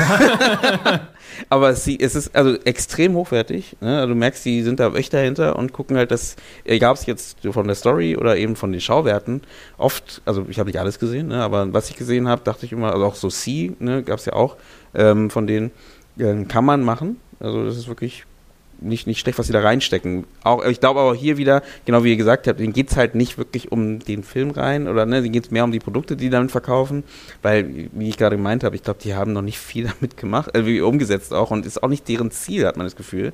Das ist ja wie bei Amazon, die wollen ja mit ihren Streaming-Filmen auch kein Ja. Geld verdienen. Das ist nur Leute, die einen guten Film auf Amazon sehen, verbinden positive Gefühle mit Amazon Mhm. und kaufen vielleicht weiter bei Amazon ein. Das ist Mhm. ja letztendlich das Geschäft, Ja, das was dahinter stimmt. steckt. Das stimmt. Ob sich jetzt die Zahlen rechnen, da bin ich auch kein Experte für. Mhm. Was spannend ist, ist natürlich, dass äh, der Algorithmus von YouTube oder auch jetzt im Meta-Konzern, also Facebook, Instagram, sich ein bisschen in die Hinrichtung, äh, die, die Richtung gewechselt hat, dass äh, nicht mehr so die Masse zählt. Also es bringt gar nicht mehr so viel jetzt für Werbetreibende, wenn du jetzt vorweisen kannst, du hast irgendwie 500.000 Abonnenten ähm, oder, oder äh, Klicks, sondern äh, es wird viel genauer hingeguckt, ähm, wenn du, sagen wir mal, nur 1000 hast, die dir aber wirklich sehr treu folgen, ist das wesentlich mehr wert. Also es geht auch um die Treue. Das heißt, es ist gar nicht mehr so wichtig, vielleicht auch in Zukunft bei den Streamingdiensten, gar nicht mehr so wichtig, jetzt einen Film zu haben, äh, der so in die breite Masse die ganze Zeit abzielt. Man versucht so viele Views wie möglich zu sammeln, sondern man schaut, dass man sich wirklich eine Crowd aufbaut. Und das wird natürlich gerade mit äh, mehr Konkurrenz von mehreren Streaming-Anbietern immer wichtiger, die dem wirklich treu sind und sehr gerne immer wieder zurückkommen. Mhm. Vor allem für die kleineren wahrscheinlich, oder? Weil es gibt ja eigentlich so viele, das ist immer mein Problem, so viele Streaming-Anbieter, jetzt auch alternativere, wo es, wo ich Produktionen sehe, die viel kleiner sind und wo ich mir denke, ah, die würde ich viel lieber unterstützen, aber ähm, da ist mir, fällt mir dann auch die Wahl schwer, welchen nehme ich von diesen ganzen Indie-Anbietern und oder es gibt dann zum Beispiel auch, kann ich eigentlich allen empfehlen, äh, von den Bibliotheken den Filmfriend äh, Streamingdienst gratis und er hat auch Filme von überall her, aus allen möglichen Zeiten, musst du dir nur eine Bibliothekskarte machen und kannst du streamen. Also es ist eigentlich Bibliothek Berlin oder? Ja, von verschiedenen AGB in Deutschland. von den ja. ganzen. Ah, cool. Genau. Okay, krass. Ja, Das das, weil, weil ich bin nach Deutschland gekommen und so, ah, das muss ich nützen. Mhm. Und äh, das, wissen es nicht. ja, genau. Also Leute, aber eben das ist auch, äh, ja, da hast du zwei, drei Streaming-Anbieter, total die Überforderung. Aber deswegen habe ich auch dann James Bond nicht gesehen, Dune nicht gesehen, weil ich mir dachte, ah, ich muss die, die kleineren äh, unterstützen oder die will ich auch sehen, die anderen kriege ich dann eh noch irgendwie zu sehen. Ähm, hat mich richtig genervt, dass James Bond wochenlang im Kino international gelaufen ist, wo ich endlich mal hin wollte. Und dann war es James Bond, James Bond, James, ach, wie lange denn noch? Mhm, Aber, da, Aber sieht, ja. da sieht man mal, also entweder was demnächst kommt, das wurde ja schon lange von Jan Böhmermann irgendwie vorher prophezeit, entweder es gibt irgendwas, was man ähm, als Abo sich kaufen kann, was dann auf alle Streaming-Dienste irgendwie zurückgreift, oder was es jetzt Die schon gibt. ZDF-Mediathek. Nein. Oder was es jetzt schon gibt, ähm, äh, ganz, ganz liebe Grüße an, an Jennifer Stahl und die Anne Ballschmidt, mit denen habe ich heute nämlich ähm, gesprochen von den First Steps Award. Die haben gesagt, es gibt Shelft heißt es. Lasst uns zusammen was Gutes streamen, ist eine Empfehlungsplattform für Mediatheken. Fand ich irgendwie ganz schön. Hast du sowas cool. wie was streamt es, aber äh, wer streamt es, aber oder wie ist das? Oder Nein, nein, die Kuratorinnen geben, oder genau, die kuratieren, was läuft gerade wo und warum sollte man sich das angucken. Also wo man bei Wer streamt das nur nachschauen kann, ich will diesen Film sehen, wo läuft der? Bei der Website sagen so, heute laufen gerade die, die Filme, die echt Zum super sind, Beispiel. auf der und der Plattform. Guck doch mal dahin. Oder die haben auch auf ihrem Instagram-Account, das wollte ich eigentlich gerade äh, aufrufen, aber ich habe äh, kein Internet. Ähm, die haben zum Beispiel so einen Post, alle Empfehlungen für die Serien 2021. Oder welche Dokus sollte man sich angeguckt haben, aber halt wirklich verteilt über verschiedene Und Mediatheken und? Streams. Ja, so viel Zeit hatte ich jetzt nicht mehr, mich vorzubereiten. Nee, meine Frage war so ein bisschen, weil woher wissen die denn jetzt, was, ist ja wieder Geschmackssache, ne? Also da geht's ja wieder, da wäre wieder ein Algorithmus natürlich super oder Genau, irgendwie mit deinen sowas. Sehgewohnheiten. Ja. Genau. Also- Also, es versucht dann so die menschliche Komponente mit hinzuzubringen. Genau. Äh, wobei man ja auch sagen muss, äh, selbst beim Algorithmus von YouTube ist es ja auch fa- faszinierend, wenn man sich nochmal beschäftigt, wie diese KI funktioniert, wo auch keiner der Entwickler mehr durchsteigt, nach Ja, welchen Kriterien Susanne, sie entscheidet. Weil sie entwickelt sich halt permanent weiter und wir müssen mal gucken. Das Ding lernt jetzt noch ein paar Jahre und dann mal schauen, wo es hingeht. Ich bin oft überrascht, was es mir dann vorschlägt, wo ich denke so, ja, okay, es hat es hat äh, mich doch erkannt und recht gehabt. Aber ich bin erstaunt, dass ich das Gefühl habe, für zum Beispiel Spielfilme oder Serien, wo ich mich jetzt größtenteils persönlich aufhalte, funktionieren diese Algorithmen noch nicht. Noch nicht so gut, Bei ja. Spotify, der Mix der Woche, Nee, gar nicht, schlägt nein. immer wieder Musik vor, habe ich noch nie Netflix vorher gar gehört, nicht. passt Ja, ja. perfekt auf mich. ist schon YouTube, krass. ja, da hast du auch recht. Der Algorithmus findet immer wieder Dinge, wo man denkt, ja, right, okay, ihr kennt mich vielleicht manchmal besser als ich mich selbst. Aber bei Netflix oder Amazon Prime oder so, irgendwie YouPorn. klappt das noch nicht Ach so so. ganz.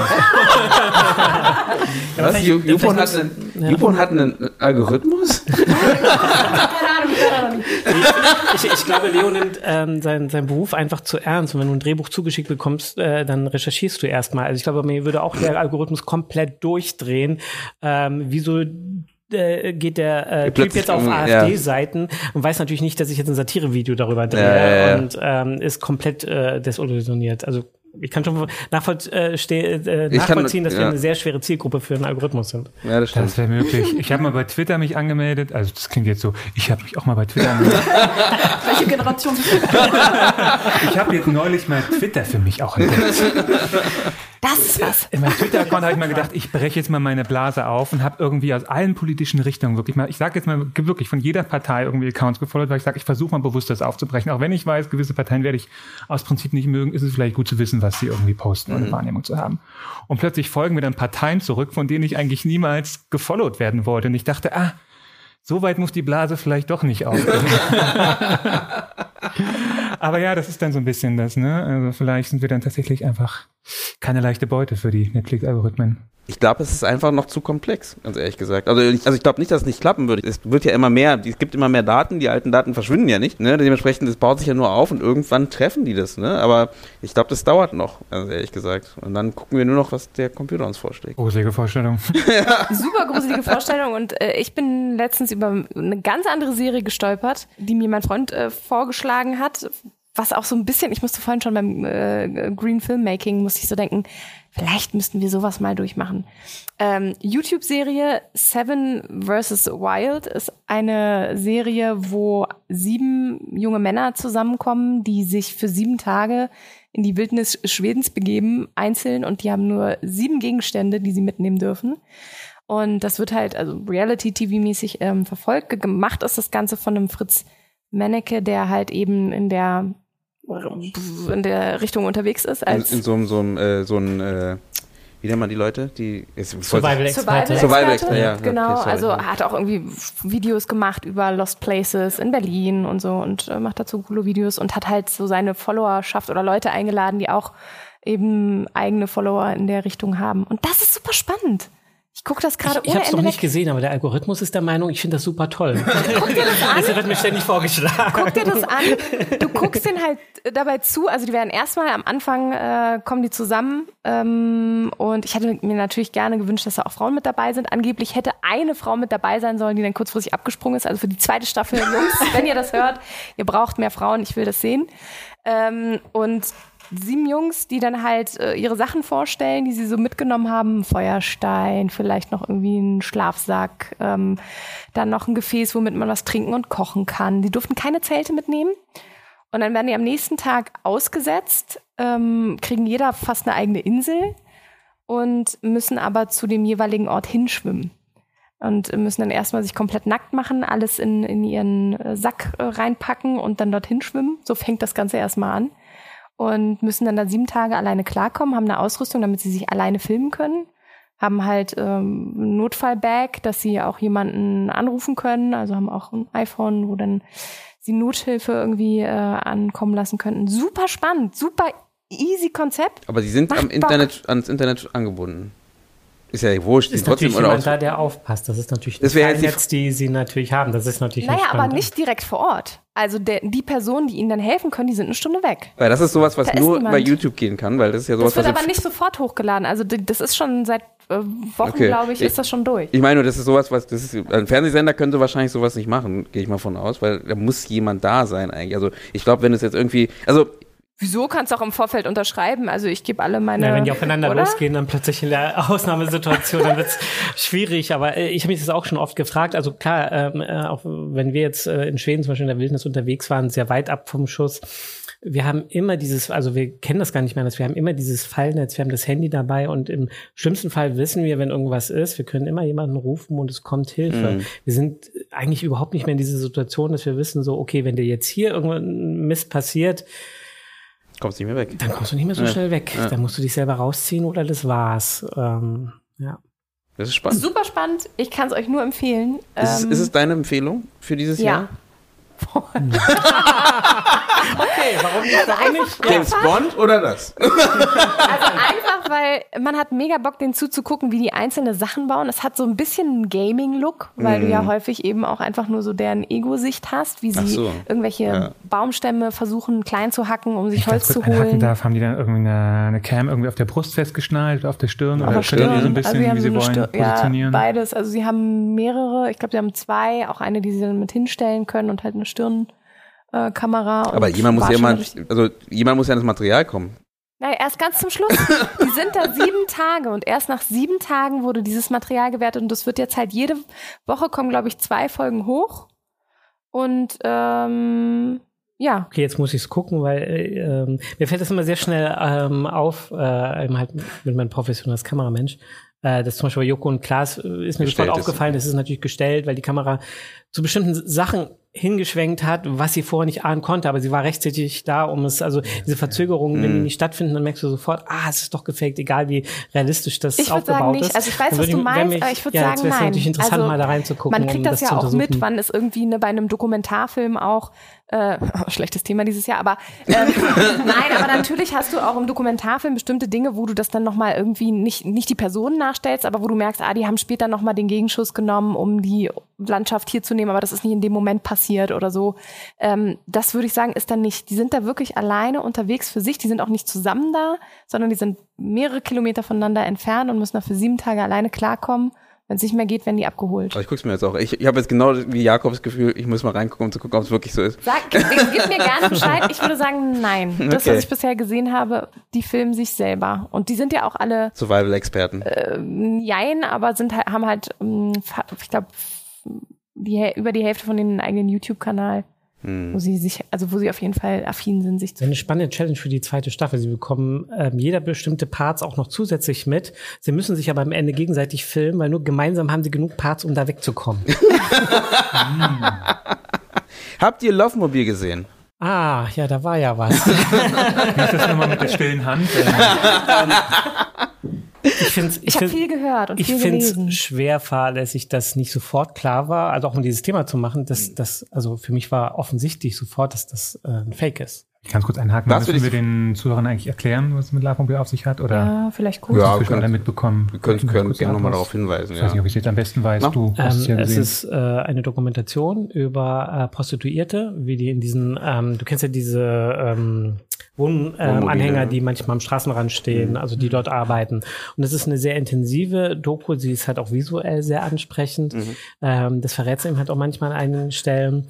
Und ähm, es hat sehr viele große Preise äh, gew gewonnen, weil es so hochwertig aussah, ne? Und auch für eine ja, Doku. Und ne? weil, weil es einfach so krasse Momente auch einfängt, vor allem das. Und dann kam halt irgendwann rein äh, raus, nein, das ist alles gestellt. Und das war eine Schauspielerin, die ähm, da herangekarrt worden ist, um das zu spielen. Und es wurde aber den Festivals vermittelt, ähm, das ist real. Und darum geht's ja. Man kann ja auch sagen, es ist eine Mockumentary oder wir haben ähm, gut recherchiert und wir respektieren die Privatsphäre dieser Person, also müssten wir es nachdrehen. Das So kann müsste man vielleicht mal kurz dazu sagen. Ich glaube, Sie haben ja auch recherchiert und Sie haben jetzt nicht einfach Genau, sich irgendwas ja. völlig frei nee, ausgedacht. nee, Nee, nee, genau. absolut nicht. Nein, nein, nein. Aber es war dieser, es ist, dieser Kommunikationsschritt. Richtig. Hm, genau.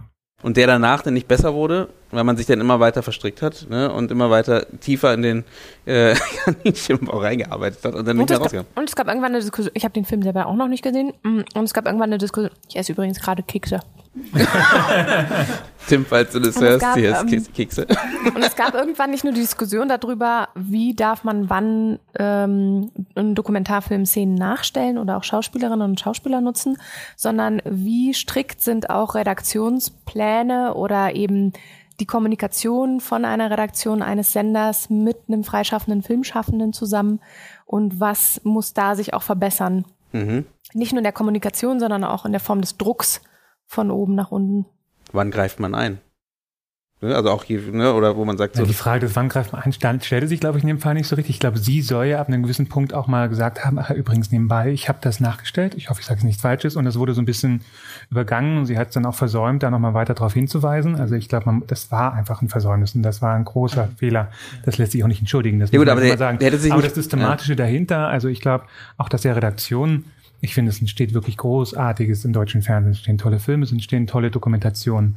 Der Anspruch ist dann oft gleichzeitig da, dass auch Dokumentationen schon beim Pitch, bei der Vorstellung eine Dreiaktstruktur wie ein Spielfilm haben sollen. Dann irgendwie These, Antithese, Kopf hast, wie Auflösung. soll das, also wie soll das gehen? Also einerseits ist es ja gut, sich darüber Gedanken zu machen, aber jeden Dokumentarfilmer, jede Dokumentarfilmerin, die du fragst, wie, wie sah denn euer Skript aus? Das ist halt Schwierige Usus, ne? Frage. Und der Druck dann von vornherein schon, da muss eine Geschichte da sein, die wie ein Kinofilm catchen, eventuell muss- genau. bestenfalls funktioniert. Mhm. Kann natürlich auf junge FilmemacherInnen ziemlich groß sein, die sich dann beweisen wollen, die das Gefühl haben, wenn ich jetzt den Film nicht abliefere und ich finde ihn gut, mache ich vielleicht keinen zweiten. Das ist ja eine reale Angst.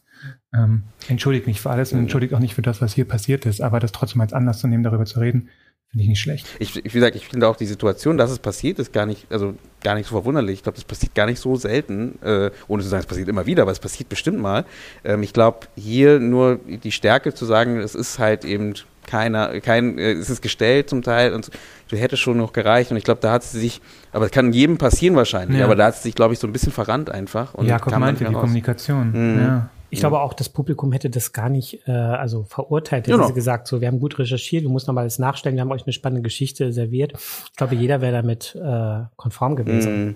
Aber war nicht die Lage dann mit der Schauspielerin auch äh, etwas ungeklärt? Genau, und äh, dadurch kam kam das ja erst raus so ein ja, bisschen. ja, war halt äh, schon irgendwie einfach vieles. Ja. Ja. ja. Aber oder auch- auch der Zuhälter, äh, der, da, ne, der den spielt, der ist ja auch ein, kein Schauspieler gewesen eben, ne? Der war ja ein ganz normaler Bürger da und das kam auch dazu, dass jetzt alle denken, er ist, Ja, er ist genau. halt ne, äh, Ja. Zuhälter. Also solche Sachen, es ist Ich meine, Netflix hat ein Unf äh, das muss man zugutehalten. Ich finde, die haben ein unglaublich gutes Händchen dafür, aus alten Footage-Material neue Dokumentationen zusammenzuschustern, die dann aber eine ganz krasse, äh, klassische Dramaturgie haben. Also es ist schon, glaube ich, machbar in der Dokumentation, wenn du natürlich irgendwann die Möglichkeit hast, genug Zeit zu haben, um Material zu sammeln, dass du sowas dann zusammenbasteln kannst. ja. Hm. Wobei mich bei den Netflix, also ich habe einiges jetzt noch nicht gesehen, was jetzt auch von den Beatles, dann gibt's ja Mhm. die, ah, es gab jetzt so viele Sachen äh, von Wie wär's denn mit Netflix. Tiger King? Oh Gott, äh, das ist ja, ist das eine Dokumentation? Oh, ich hatte dann einen sehr schwerwiegenden Streit. Ja, ich wollte auch in gerade dem Jahr mit einer Freundin, die, wenn sie es gerade hört, Grüße gehen raus, du weißt, was ich meine. Ich war nämlich der Überzeugung, für mich ist es keine Dokumentation. Für mich auch nicht, auf gar Und sie keinen hat gesagt, Fall. das ist eine Dokumentation, was ist ihr echtes Material? Aber genau darauf wollte ich jetzt Ich den Genau, anders das mal meine meine Freundin, ich möchte gar keinen neuen Streit anfangen, aber die grundsätzliche Frage nach fühlt es sich noch für mich wie eine Dokumentation an. Klar, es sind echte Menschen, die wurden gefilmt, klar, es ist echtes Material, aber ich habe das Gefühl, es wurde so sehr durch die Mangel genommen, würde ich das als Zuschauer noch gucken und denken, das ist wirklich so passiert?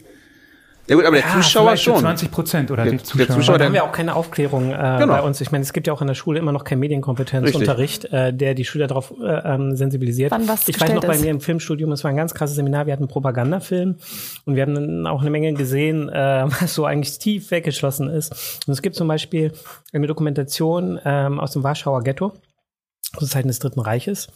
Und ähm, also es gibt zwei Dokumentationen und die eine ähm, ist von den ähm, jüdischen Bewohnern selber gemacht, die darauf aufmerksam machen wollten, was da abgeht. Und die andere ähm, war ähm, Auftragswerk von Goebbels. Und interessanterweise benutzen eigentlich beide die gleichen Bilder. Weil sie sind in einem anderen Kontext zusammengeschnitten, sie sind äh, natürlich anders kommentiert, behandeln das ein bisschen anders, aber eigentlich das Bildmaterial ist das gleiche, aber natürlich ist der Hintergrund als auch das, was am Ende bei rauskommt, der Output, ein komplett anderer. Und das zeigt diese Ambivalenz, die wir mit Footage-Material, was wir irgendwo finden, was wir alles rausmachen können. Ja, das finde ich bei, bei diesen Footage-Geschichten aber auch ganz schwierig. Also gerade, was ich irgendwie noch gesehen hatte, ich meine, das war auch dieses Jahr bei Netflix äh, eine Diana-Dokumentation und immer so Dokumentationen, wo nur Footage verwendet wird.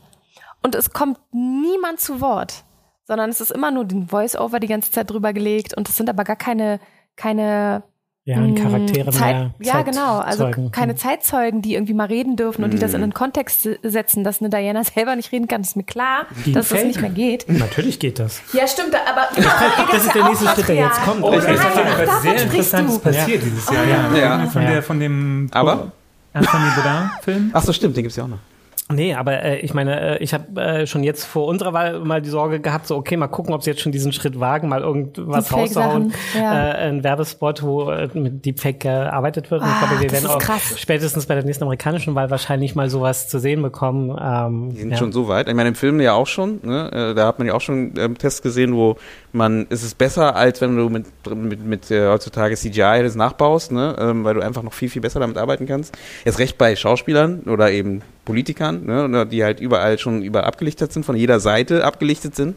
Ne? Also es ist schon krass und auch, das ist ja nur eine Seite, man denkt immer nur an das Bild. Ich meine, beim Ton ist es ja auch noch spannend, ne? wo du einfach auch, da gibt es auch schon Tools, die öffentlich zugänglich sind, wo du halt wirklich äh, synthetisch nachbauen kannst, äh, die, die Stimmen von Leuten. Und das kommt auch noch. Ich meine, es wird uns auch helfen zum Teil, man muss es auch so vielleicht auch sehen. Ne? Also beim, ich glaube, beim Film machen kann es dir helfen, weil du halt einfach vielleicht so ein paar Sachen Sprachaufnahmen, die schiefgelaufen sind, kannst du nachträglich nach, äh, aufnehmen ähm, oder nachstellen, dass sie genauso klingen, wie da, wie da am Set geklingt haben, geklungen hätten. So eine Art, also das kommt noch, das dauert noch, aber äh, diese, solche Richtungen, klar. Aber glaubst du, dass es äh, tatsächlich so Dokumentation oder auch Spielfilme zum Beispiel komplett übernehmen äh, wird? Also wenn wir jetzt in historische Spielfilme denken, jetzt in Zukunft die gemacht werden, wird dann der Anspruch sein, nee, wir nehmen halt nicht den bekannten Schauspieler, sondern wir nehmen Alten. eine, die Originalperson. Es wird, wird gerade es wird genau ein Film gemacht, ich weiß gar nicht mehr, welchen Schauspieler, die aus den äh, äh, 60ern oder so, die wollen den Schauspieler nehmen. Die möchten keinen modernen Schauspieler, also neu, neuen Schauspieler nehmen halt. Also es, es geht genau in diese Richtung. Ich weiß gar nicht mehr, welcher. Ich würde sagen, das ist ein Fall für die Ethikkommission.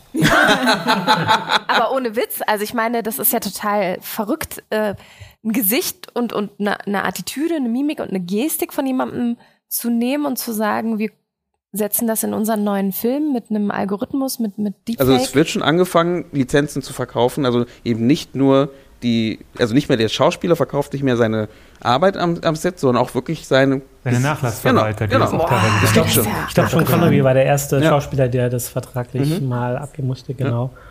Ne? Ähm, ja, und dann ist die Frage, klar, dann sehen wir halt Sissin mit der originalen, echten, historischen Person dann mhm. wahrscheinlich hinzu. Und wie wird die Geschichte dann erzählt? Eben dann glaubt man der halt am meisten, ne? weil die Geschichte dann am echtesten aussieht. Das ist ja schon. Das ist natürlich ein interessanter Punkt. Gefährlicher, ja. weil eben diese Geschichten ja alle subjektiv erzählt sind mm. oder auch von einer bestimmten Tendenz oder einer Richtung kommen. Das muss ja jetzt kein Propagandafilm sein. Aber das finde ich auch gerade im Dokumentarfilm spannend. Und wenn ihr das jetzt so äh, erzählt, dann denke ich mir, puh, das wird dann in Zukunft noch sicher voll das Thema. Da war Laufmobil nur der Anfang. Aber was mich manchmal beruhigt, ich habe mal eine Geschichte gehört, das war in den ersten, den jüngsten Tagen der Fotografie. Da haben Kinder in, ich glaube in England war das, in Großbritannien, Fotos gemacht im Garten und haben dann so ein bisschen so, was man heute Photoshop vielleicht nennen würde, haben, glaube ich, irgendwie im Entwicklungsstudio dann noch so kleine von Hand ausgeschnittene, blau angemalte Feen aus Papier, die sie selber gemalt haben, ins Bild eingesetzt. Und die Öffentlichkeit war damals Fotografie noch so ungewohnt und auch diese Möglichkeit, dass Fotografie manipuliert werden kann, dass die geschockt waren. Für die war das teilweise der Beweis, dass es übernatürliches Leben gibt. Ich glaube sogar tatsächlich Arthur Conan Doyle, der Erfinder von Sherlock Holmes, soll damals einen ganz aufgebrachten Brief geschrieben haben. Und heute würden wir das auf den ersten Blick sehen, dass es natürlich kleine Papier ausgeschnittene ja. Feen sind, die da irgendwo neben die, neben die Gänseblume gehängt wurden. Ähm, Aber der Redakteur von Lachmobile hat es nicht gesehen. Also wird es vielleicht die nachfolgende Generation ich glaub, sehen? Oder kommen wir an den Punkt, auch. wo man das vielleicht selber hat er, hat das in 2,5-facher Geschwindigkeit. Also ich glaube, mit den Menschen, die jetzt aufwachsen mit Deepfakes, gibt es da irgendwann eine Möglichkeit, das noch auseinanderzuhalten? Oder also das Problem das ist eine spannende Frage, ob man dafür auch einen Blick entwickeln kann. Ja, eigentlich bräuchten wir den Medienkompetenzunterricht. Das Problem ist nur, dass du natürlich, also erstmal ähm, an die Bildungsreform zu gehen, ist immer eine unbekannte undankbare Sache, weil jeder will, will darüber streiten und ist anderer Meinung. Und den Effekt für die Gesellschaft hast du erst tatsächlich frühestens 50 Jahre später. Mhm. Also so lange mhm. dauert äh, sowas, bis sich das durch die Gesellschaft bewegt.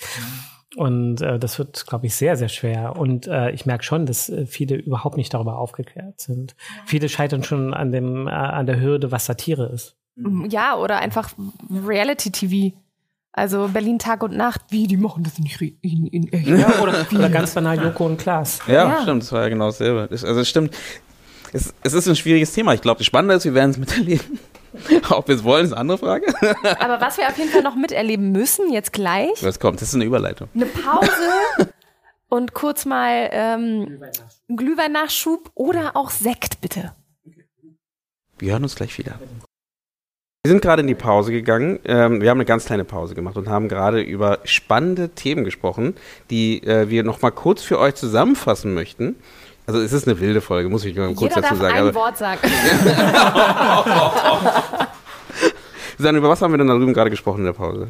Wie ihr Interaktive Spiele und Filme. Also eigentlich, wie verändert sich Storytelling? Und das ist sowieso ein Thema. Muss man sich vielleicht als Filmschaffender jetzt vielleicht heutzutage vielleicht so ein bisschen offener hin, hinstellen und vielleicht sagen, das Storytelling ist nicht mehr nur Film, sondern Linear. Achso. man hat, nee, man hat einfach noch viel, viel mehr Möglichkeiten und vielleicht mehr offen, öffnen vielleicht. Weil ich meine, eine Geschichte kann man ja auf tausend Arten jetzt erzählen heutzutage. Egal, ob du jetzt ein Buch schreibst, ob du einen Film machst, ob du eine, ein Hörspiel machst, ob du einen Podcast machst. Es gibt so viele Möglichkeiten. Com Computerspiele, ne? Woher weiß man denn, dass diese Story, dass man die, daraus einen Film machen muss? Ja, oder auch, dass äh, wir einfach in unseren jetzigen dramaturgischen Mitteln wesentlich weiter sind als noch vor 20 Jahren. Auch durch die Streamingdienste, durch eine andere Wertschätzung für Serien, andere Budgets natürlich auch Das für stimmt. Serien.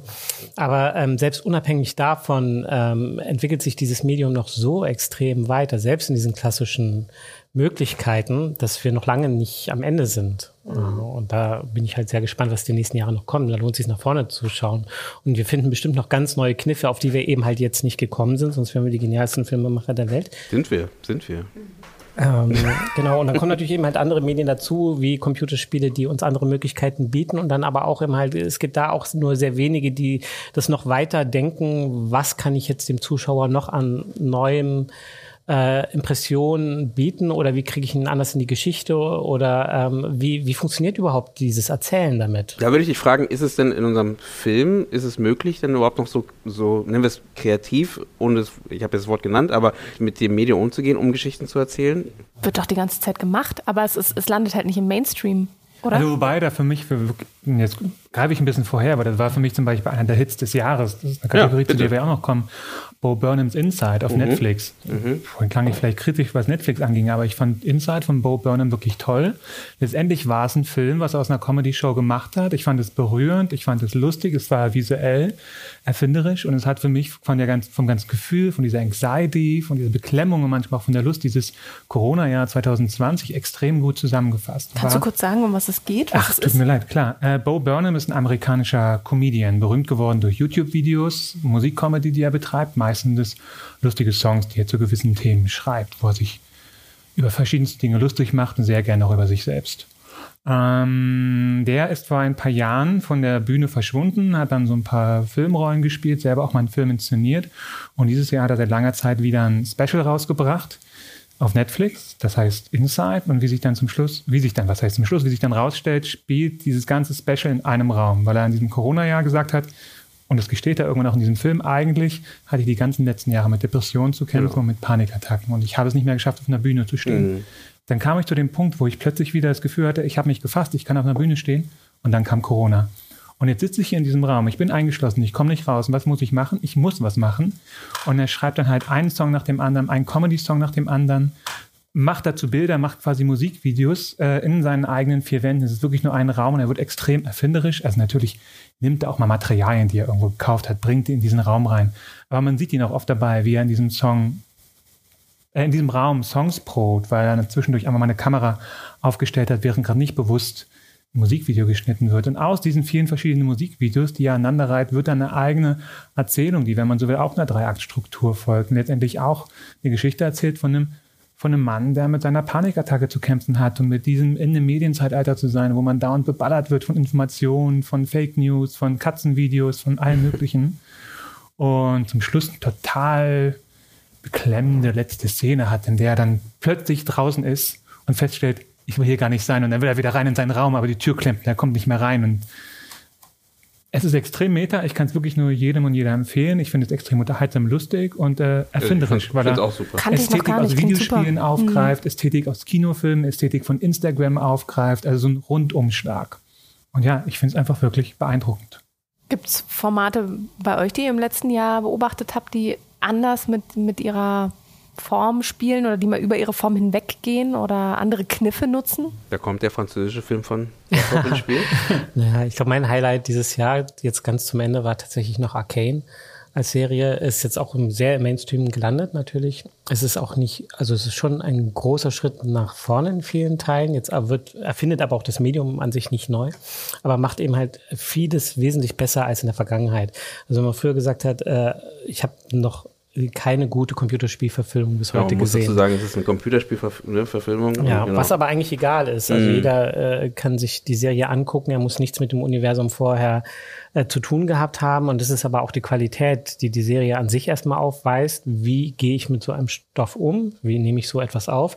Von der ästhetischen Variante, die bahnbrechend ist, wo, äh, wo man merkt einfach so, da sind sie auch Disney gerade unfassbar voraus. Oder ich würde mir wünschen, dass Disney mehr wieder in eine gepinselte kreative Richtung geht, als äh, ähm, Pixar mit äh, ja. Plastikfiguren nachzuahmen. Klingt jetzt ganz hart, aber äh, ist ja. Äh, ich habe dann jetzt im Kino den neuen Disney dann gesehen und dachte so, okay, das ist ganz falsch, die Richtung, die sie gehen. Was ist der neue Disney ähm, gewesen? Ähm, der in Moment Mexiko spielt. Ah ja, den, ah, ja ähm, den konnte man auch auf Netflix sehen, oder? Ja, nee, bei Disney. Vielleicht Disney vielleicht Plus. ja.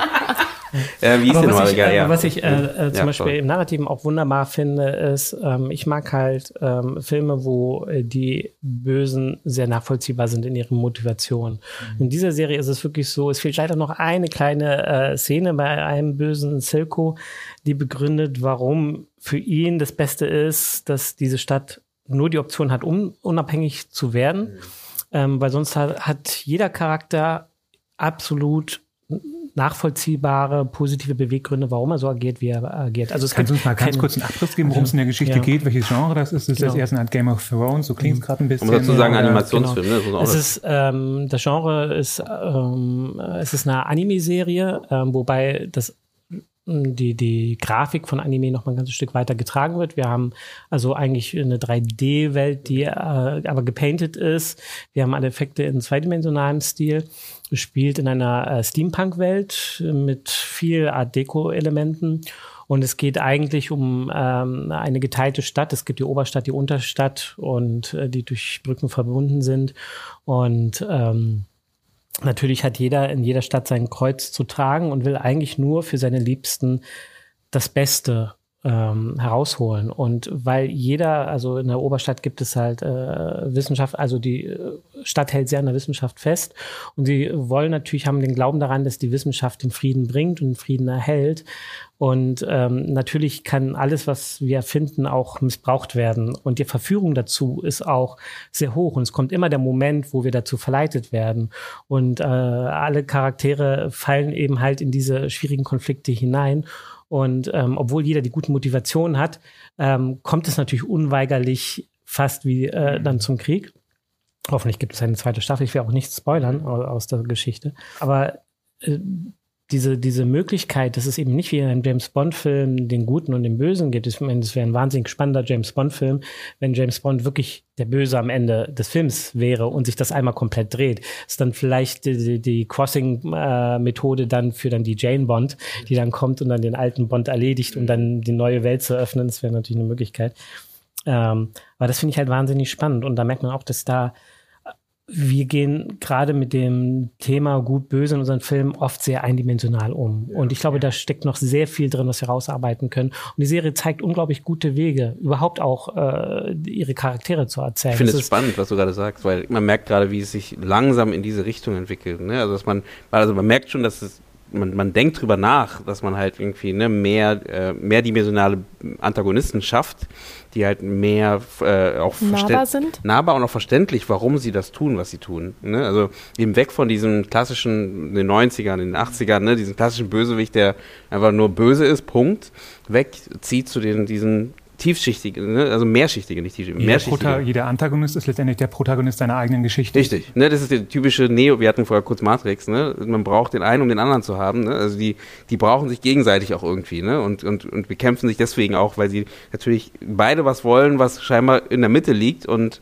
dabei sich halt immer wieder treffen. Aber es ist immer noch klar, wer gut und wer böse ist dort. Mhm. Und das ist natürlich spannend, wenn man das auf den Kopf stellt mhm. und äh, weil es natürlich auch viel näher an der Realität ist. Also kein Mensch oder kaum ein Mensch äh, wacht morgens auf und sagt so, ich will jetzt böse sein und deswegen haben wir Krieg in der Welt. Es ist halt ähm, wesentlich komplexer. Aber das merke ich oft auch in Drehbuchgesprächen oder Erzählungen über Filme, dass es dann Oft heißt ja, das ist ja der Antagonist oder die Antagonistin, die muss ja böse sein. Ich denke so, nee, muss eigentlich nicht. Das heißt erstmal nur Antagonismus. Wir denken bei Antagonist immer sofort an etwas Böses. Aber für mich ist es vor allem erstmal ein Widerstand. Mhm. Ein Widerstand für das, was die Hauptfigur, auf die wir jetzt den Fokus dieses Films gesetzt haben, will. Mhm. Nur weil es ein Widerstand ist, muss es ja nicht böse sein oder schlecht sein. Und dann entstehen für mich die interessantesten und spannendsten Dramen. Wenn ich jetzt eigentlich mit zwei Positionen kämpfe, die irgendwo gleichwertig sein könnten und ich dann gerade deswegen zum Schluss so gespannt bin, wer gewinnt, weil ich nicht mehr das Gefühl habe, ich kann mit Sicherheit sagen, wer gewinnt. Manchmal weiß man, das ist jetzt der Gute oder die Gute, natürlich, zum Schluss werden die obsiegen.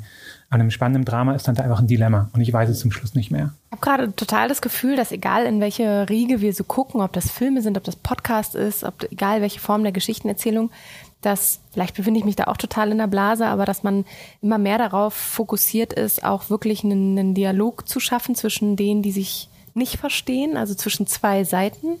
Und dass wir das auch wiederfinden eben in Filmen oder Serien, wo auf einmal die Bösewichte, die vermeintlichen, so nahbar werden und auf einmal Seiten bekommen. Äh, ich denke jetzt an Joker, äh, der ja auch total eben so ausgezeichnet wurde, dass er nahbar ist und man mhm. auf einmal mitkriegt, warum ist er so, wie er ist. Und dass das auf einmal immer mehr auch so im Zentrum unserer Geschichten steht, dass wir verstehen, warum jemand etwas tut, wie er es tut, gerade wenn es etwas ist, was wir als Gesellschaft nicht dulden würden oder was wir ähm, verachten würden. Ähm, mir fällt da das Podcast-Format von der Zeit ein, wo wir jetzt auch schon öfter darüber gesprochen haben. Warum denken Sie das? Das ist toll, ja. Genau, wo halt auch zwei zwei Menschen gegenübergesetzt werden mit einer relativ ähm, gerade gesellschaftsrelevanten Frage, wie zum Beispiel das Impfen und dann eben eine vermeintliche Impfskeptikerin und eine Impfbefürworterin sich gegenüberstehen und die aber auch erstmal in einem Vorinterview lernt man die ganz differenziert kennen. Also die werden erst im Einzelnen besucht und dann eben interviewt. Und erst dann treffen sie aufeinander. Also wir lernen im Vorfeld die Biograf Bio Biografien der jeweiligen Personen kennen und können auch mit einer ganz anderen, anderen Empathie in, in dieses Streitgespräch einsteigen. Und ich habe das Gefühl, wir sind gerade immer mehr dabei, egal ob in Geschichten oder Filmen oder was auch immer, auch eine Streitkultur zu entwickeln, die darauf aus ist, den Gegenüber zu verstehen. Weil wenn wir zwei Fronten haben, wenn wir schwarz und weiß haben, äh, wenn wir kalt und heiß haben, wenn wir also einfach diese zwei Pole haben, dann ist irgendwie klar, dazwischen ist eine fette Mauer, die man nicht durchbrechen kann. Aber wenn man irgendwie sich die Chance gibt, die Seite des Gegenüber irgendwie erstmal zu verstehen oder sich zumindest anzuhören, dass dann ein Dialog viel mehr möglich ist. Und das auch für den Zuschauer oder die Zuschauerin, die eben einen Film anguckt, wo auch der Antagonist ähm, vielseitig gezeigt wird. Und aber auch, wenn es um unsere echten Themen geht im Leben, politischerseits oder gesellschaftlicherseits. Ja, der Film repräsentiert ja auch die Gesellschaft, ne? Und ähm, das ist ja schon immer so gewesen. Ich glaube, deswegen merkt man vielleicht auch, dass sich dadurch das so ein bisschen rüberschiebt und wir gerade auch so ein bisschen, ich habe gerade im Kopf so Breaking, Breaking Disney, so eine Art, ne? Also ne, dieses typische, was man halt hatte von, von Disney, was man versucht gerade so ein bisschen aufzubrechen, ne? Dieses ein bisschen mehr, also nicht mehr schwarz-weiß denken, das ist schwierig, also es ist schwieriger, Punkt, ne? Ich glaube, es ist einfach nicht nur schwarz-weiß, es ist einfach schwieriger und ich glaube, das versuchen wir gerade auch in die Geschichte mit einzubauen und da ist natürlich genau das gerade, wo du merkst, auch wenn, erst recht bei so einem Mainstream-Produkt, das ist ja nochmal noch spannender, weil Arcane ist halt von einem, also Riot Studio, Riot, Riot Games steht ganz vorne, ganz oben. Ich glaube, ne, also es ist ein, ist ein Game Studio. Aber ist es Mainstream oder ist es durch Zufall in den Mainstream oder durch Nein. die gute also, Platzierung? Ich kurz sagen, Arcane ist, glaube ich, eine Verfilmung von League of Legends. Genau. Und League of Legends ist ja eines der erfolgreichsten Computerspiele. Online-Videospiele, genau. die es gibt. Und dementsprechend, also das finde ich schon auf jeden Fall eine, also ist es Mainstream in dem Sinne von, also die ziehen halt gerade ihre, eigentlich ist es ein Marketingprodukt wo die halt ihre, ihre, ihre Spieler rüberziehen, zu ähm, mal einen Film zu gucken oder eine Geschichte mal zu erzählen, weil man muss dazu sagen, die, ich glaube, das Spiel selber hat kaum Geschichte, ne? also jetzt so, also Geschichte meine ich von Storytelling in dem Spiel selber brauchst du nicht unbedingt, aber es gibt halt scheinbar eine Lore drumherum, ne? Und dementsprechend, das ist natürlich ein super guter Stunt. Aber es war noch nicht äh, die Größe, die als Mainstream zählt. Tatsächlich sind die Views, die es jetzt eben halt hat, so viel mehr, dass äh, einfach so. klar ist, okay, das ist eben nicht auf Basis dieser Computerspiel-Community passiert. Nur weil es gut ist. Sondern es war, okay, ja. es war da auch wahrscheinlich ein sehr gutes Placement, dass man mm. eben halt dieses neue System jetzt gehabt hat, immer drei Folgen äh, zu releasen. Ähm, über mehrere Wochen, so dass die Presse Möglichkeit hat, drüber zu ah, schreiben. Okay. Und ich bin ja auch erst darüber aufmerksam geworden, weil ich mir sonst, also Computerspielverfügung gucke ich mir einfach sonst nicht an. Und wenn ich es irgendwann mal sehe, denke ich mir jedes Mal, oh Gott. Aber äh, in dem Moment, wo dann natürlich die Presseartikel geschrieben haben, so, okay, wow, was ist das denn? Und woher kommt das plötzlich wie aus dem Nichts? Mhm. Ähm, wird man natürlich neugierig und äh, mhm. ja, so bin ich auch dazu gekommen. Aber ich möchte mal kurz den Advokat des Teufels spielen, weil wir jetzt gerade gesagt haben, wir sehen uns alle nach dieser Ambivalenz und dieser Vielfältigkeit in den verschiedenen Perspektiven. Ich beobachte es auch. Gleichzeitig sehe ich das in vielen erfolgreichen Formaten auch so die die gleichzeitige Sehnsucht nach einer Katharsis, nach einem Ventil für eine einfache Lösung gibt. Also reden wir jetzt mal von Squid Game. Wir hatten mhm. das vorhin schon. Wir gucken uns jetzt mal diese ganzen Hauptfiguren an, die alle an diesem Spiel teilnehmen. Ich spare mir jetzt mal kurz die Serie zu erklären für Leute, die es noch nicht gesehen haben. Es war ja erfolgreich genug und es würde gerade, glaube ich, viel Zeit einnehmen. Letztendlich geht es ja um einen Haufen Außenseiter und Loser, die an einem Spiel teilnehmen, wo jeder der eine Runde verliert, dabei sterben könnte. Und diese Figuren sind wirklich Loser. Die kommen aus den verschiedensten Hintergründen. Teilweise sind es Gangster, teilweise sind es Spielsüchtige, teilweise sind es Drogenabhängige, teilweise sind es Kredithaie, die andere mhm. Leute abgezogen haben. Und wir fangen diese Leute an zu verstehen. Also ja, da gibt es diese Ambivalenz.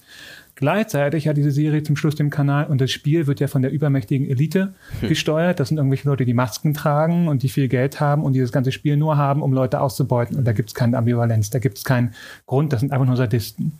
Und sowas ähnliches sehe ich auch bei Joker. Dem Joker wird viel Verständnis entgegengebracht, aber für, dann heißt es auch nur, naja, aber weil die Elite da oben halt irgendwie böse ist und uns ausnutzt und da gibt es auch keine weiteren Hintergründe und die bleibt auch böse und die Elite. Also willst du sagen, und da gibt es viele andere Formate, ja. die in die gleiche Richtung gehen. Wir haben die Ambivalenz für uns selber und die Menschen um uns rum, aber wir suchen uns wir suchen uns, das klingt jetzt irgendwie so esoterisch, aber ich habe das Gefühl, diese Formate suchen immer noch so eine einfache, so eine einfache Schuld. Also hat sich verschoben. Ja nicht anders, bei die da oben. Also würdest du sagen, es hat sich verschoben? Kann das verschoben, sein? aber dann vielleicht nicht gereift. Also weil der nächste Schritt wäre ja auf jeden Fall die Verantwortung zu übernehmen für das eigene Handeln. Also und zu sagen, okay, es gibt bestimmte Gründe, warum ich so in diesem System geworden bin, wie ich geworden bin.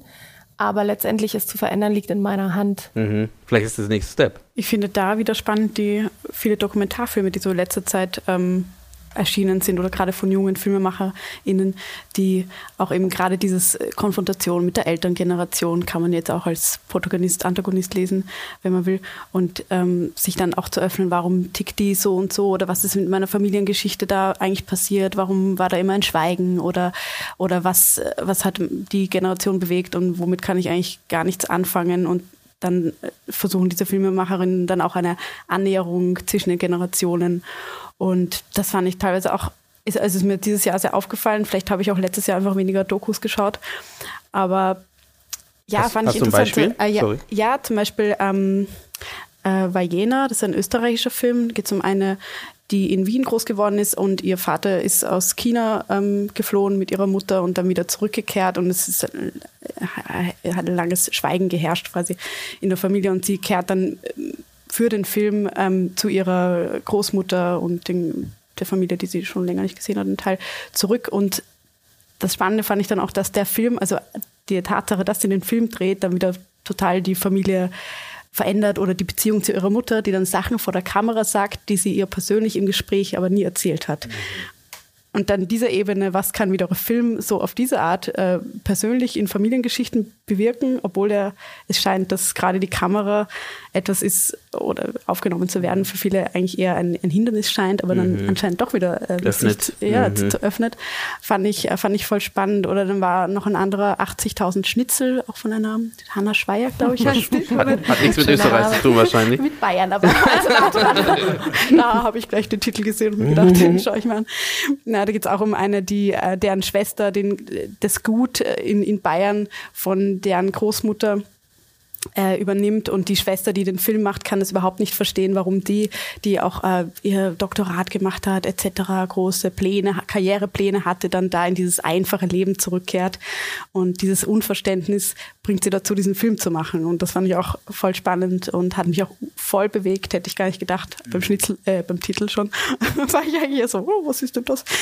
Und ähm, ja, dann war dann, es war noch ein anderes Beispiel, was mir gerade nicht einfällt, aber äh, ja, also das auch dieses Generationen ähm, Konflikt, vielleicht auch durch gerade so äh, Fridays for Future und ja. so weiter Bewegungen. Vielleicht auch etwas, was, sich, was dann wieder äh, einfließt in diese Narrative, die jetzt viel mehr wieder auftauchen. Vielleicht auch junge Leute, die auch mehr wieder durch eben YouTube etc. auch ähm, die Möglichkeit haben, diesen Konflikt ne, zu, zu, starten oder, ne, mhm. ne, oder weil die einfach die Möglichkeit haben zu erzählen Ne? Also ich glaube, das war vorher ja nie so. Äh, und jetzt hast du einfach die Möglichkeit, als junger Mensch deine Meinung zu vertreten.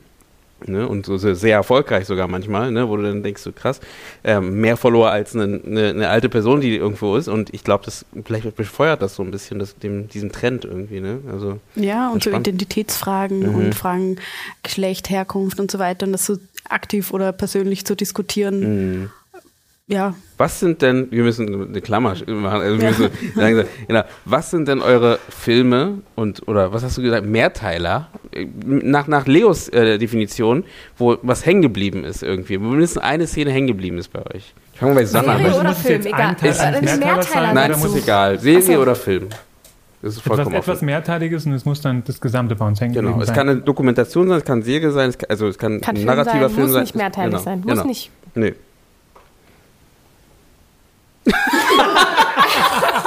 Ich hatte gerade. Eine jetzt fehlt uns Sekunde. wieder das Bild. Kommentar, Leo greift gerade nach seinem Hund, um seine vorbereitete Liste anzugucken. Ich hatte Die anderen denken gleich schwer einen nach. Reflex, so Moment, das Bild ist da, aber ist ja auch spannend. Das Bild ist da, aber du weißt nicht so, woher kam es denn? naja, Nomadland, oder du hast gerade ähm, Ah.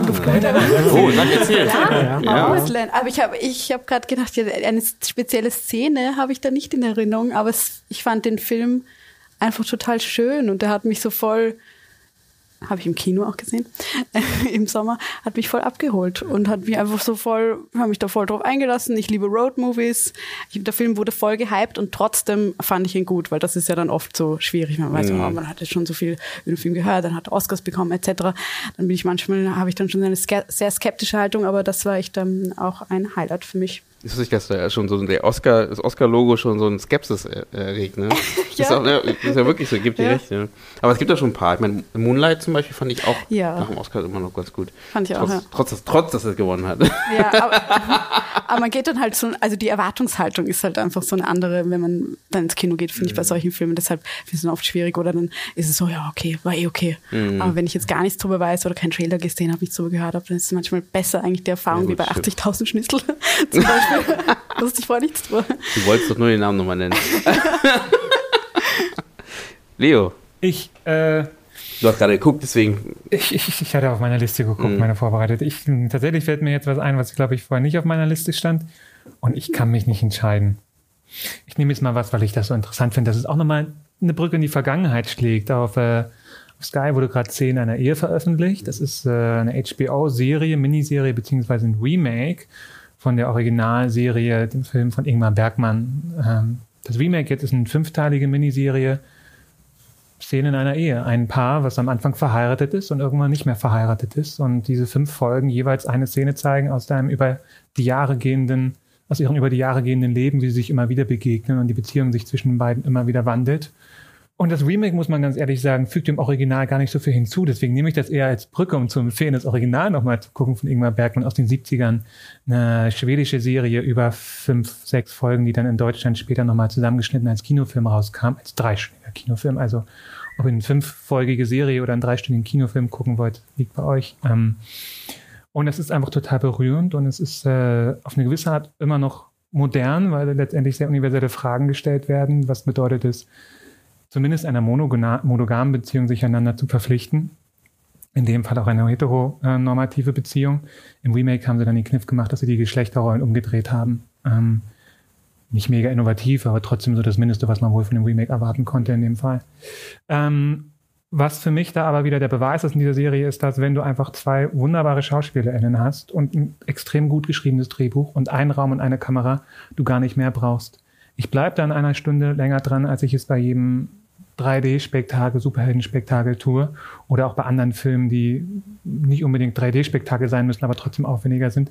Zwei Leute, gute Dialoge, eine Kamera und ich bin so drin in diesen Emotionen dieser Figuren und ich habe auch dieses Remake gesehen und das hat es dann doch wieder geschafft. Ich habe die zweite Folge gesehen, wo dann die Trennung stattfindet. Spoiler Alert, diese Ehe wird irgendwann sich auflösen. Überraschung. Ähm, und ich hatte danach, Okay. und ich hatte was, was ich lange nicht mehr hatte, weil ich arbeite im Film, ich gucke so viel Filme und Serien und viele sind gut, aber ich bin ja doch manchmal abgeput klingt, so als wäre das jetzt so was Cooles. Nein, ich bin oft so ein bisschen unberührt. Ich sage dann, ah oh ja, das war gut, das war gut gemacht.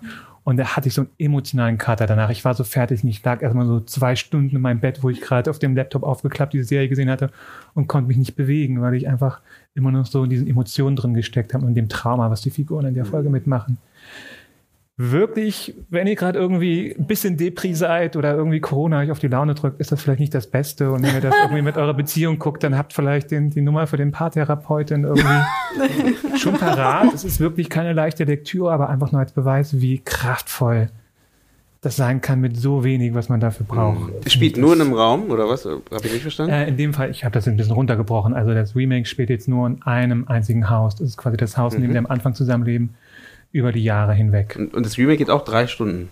Das Remake sind jetzt fünf Folgen. Naja, okay. Ich glaube pro Folge 45 Minuten, okay. 60 Minuten. Das ist ja sowas in der Richtung. Oscar Isaac und Jessica Chastain ja. spielen das Paar. Ähm, zwei für mich wunderbare und wirklich, wirklich hotte Schauspieler, muss man auch an der Stelle sagen. Den schaue ich gern zu und äh, bravourös. Mhm. Der Macher der Serie hat vorher The Affair gemacht, falls das Leuten was sagt. Auch eine Serie, die ich sehr empfehlen kann, aber das wäre nochmal, da könnte ich eine ganze eigene Folge mitfüllen. Dann hat sich Leo gerade äh, für, eine neue, für ein neues Gespräch auf jeden Fall mhm. qualifiziert. Ich dachte auch gerade so, ich glaube, da müssen wir im nächsten Jahr nochmal näher drüber sprechen. Jakob, was war bei dir in diesem Jahr? Das ist ein Bild, was hängen bleibt ja. ne, von einem Film. Mhm. Nee, ich, ich, ich glaube, ähm, äh, wie wir das gerade eben auch in der Pause hatten, manchmal finden ja die wirklich krassen Gespräche oder Momente gerade dann dazwischen statt. Mhm. Und ich habe natürlich äh, die, äh, diese äh, schöne Möglichkeit als äh, Kameramensch äh, quasi einen interaktiven Film die ganze Zeit zu erleben, weil ich den Film sehe, kann aber selber entscheiden, okay, jetzt gucke ich mal darüber und äh, schwenkt die Kamera rüber, nicht? Und äh, tatsächlich ist, glaube ich, das stärkste Bild, was dann äh, in, von diesem Jahr hängen geblieben ist. Und das ist eben halt etwas, was dazwischen stattgefunden hat ähm, quasi wäre wenn ein Making-of-Bild sozusagen von etwas, was ich selbst gedreht habe. Als wir jetzt in Kroatien waren, hatten wir tatsächlich einmal die Situation, wir wollten an einem ähm, besonders schönen Strand drehen, der aber nicht über Land zu erreichen war. Also war so unter so einer großen Steilküste. Und alle Schauspieler haben wir schon rüber ge, äh, und dann drehte plötzlich der Wind und äh, es kamen plötzlich riesige Wellen und dieser ähm, Strand war nicht mehr erreichbar. Das bedeutet, äh, Regie und äh, die Schauspieler saßen auf diesem Strand fest und kamen nicht mehr weg. Und wir haben die Produktion, die Bergrettung angerufen, äh, ob es möglich ist, über diese äh, Steilklippen Leute abzuseilen, um die rauszuholen. Wir haben die ganzen äh, Fischer angerufen vor Ort, ähm, ob es ein Boot gibt, was trotzdem diesen Strand da erreichen kann. Und bis auf einen Fischer haben alle gesagt, so um Gottes Willen, nee, machen wir nicht. Aber wir mussten ja die Menschen da irgendwie runterholen. Und abgesehen davon, dass wir auch weiter drehen wollten, aber das war dann zweitrangig. ähm, es ging ja nur, wie retten wir diese Leute darunter, weil es war so ein kleiner äh, Streifen, es gab kein Essen, kein Trinken, hatten wir noch nicht drüben. Ähm, und dann war nur ein äh, Fischer übrig geblieben mit so einer ganz kleinen Nussschale wirklich, der sich traute, da irgendwie hinzuschippern. Und ähm, ich habe jetzt meine Bilder im Kopf, ne? Mhm. Und, und das waren wirklich also krasse Wellenbrecher, die da an, an das Ufer geschlagen sind. Und wir hatten vorher schon da ein extra Steg hingebaut, der wurde natürlich weggefegt. Äh, und äh, wir haben es dann irgendwann geschafft, ähm, die ersten Schauspieler in dieses Boot irgendwie reinzubekommen, was ja auch wahnsinnig gefährlich ist, weil dieses Boot schwingt mit einer unglaublichen Geschwindigkeit hin und her und wirft einfach jemanden sofort weg, wenn man sich da falsch festhält. Und dann sind die zurückgekommen und wir, äh, ich war noch auf der anderen Seite und da gab es so ein steinernes Dock, also was stabil war, aber diese Wellen gingen halt wirklich immer im zwei Meter Radius nach oben und nach unten weg. Und wir, dann waren sie endlich bei uns, so nah eigentlich. Und ähm, das ist so das Bild, was sich eingebrannt hatte, weil da war noch eine Schauspielerin drin. Und ähm, wir mussten halt in dem Moment, wo das Boot hoch quasi von den ähm, Wellen getragen ist, mussten wir sie ja packen um sie dann irgendwie an Land zu ziehen. Und es war so dieser Moment, wo wir die Hand, also wir, wir wurden dann auch von weiteren Männern noch festgehalten, dass wir da nicht mit reinfallen. Wir strecken die Hand aus und in dem Moment tut sich ein riesiges Wellental auf und dieses Boot sackt einfach mal zwei Meter nach unten und man sieht eben halt dieses Boot in diesem Wellental und nur noch die Schauspielerin, die nach oben guckt mit ihrer Hand nach oben ähm, und man denkt so, okay, kann ich sie jetzt noch greifen? Es hatte bis zur nächsten Welle ge gebraucht, bis sie dann, äh, bis wir sie dann fassen also, konnten. Also es, es, war, es war schon heftig, vor allem, ähm, weil uns da allen dann wieder so gezeigt hat, äh, bewusst geworden ist, äh, wie stark, wie kräftig diese Natur mhm. da um uns herum war. Wir haben die ganze Zeit in der wunderschönen Natur gedreht und oft ist ja alles lieb und nett, aber sie kann eben halt auch eine unglaubliche Kraft sein und ähm, wir kriegen das manchmal schwierig nur im Film unter, das zu vermitteln. Mhm. Das merkt man dann auch immer wieder. Aber es ist dann wirklich ein Bild, was ganz stark hingeblieben ist. Spannend. Also es ist das ist Bild. Story. Ja. ja. Hättest du auch mit der Drohne nicht so gut einfangen können. Nein, und das ist halt auch nicht im Film drin. Nicht? Es ist nicht im Film drin. Im Film ist, ja.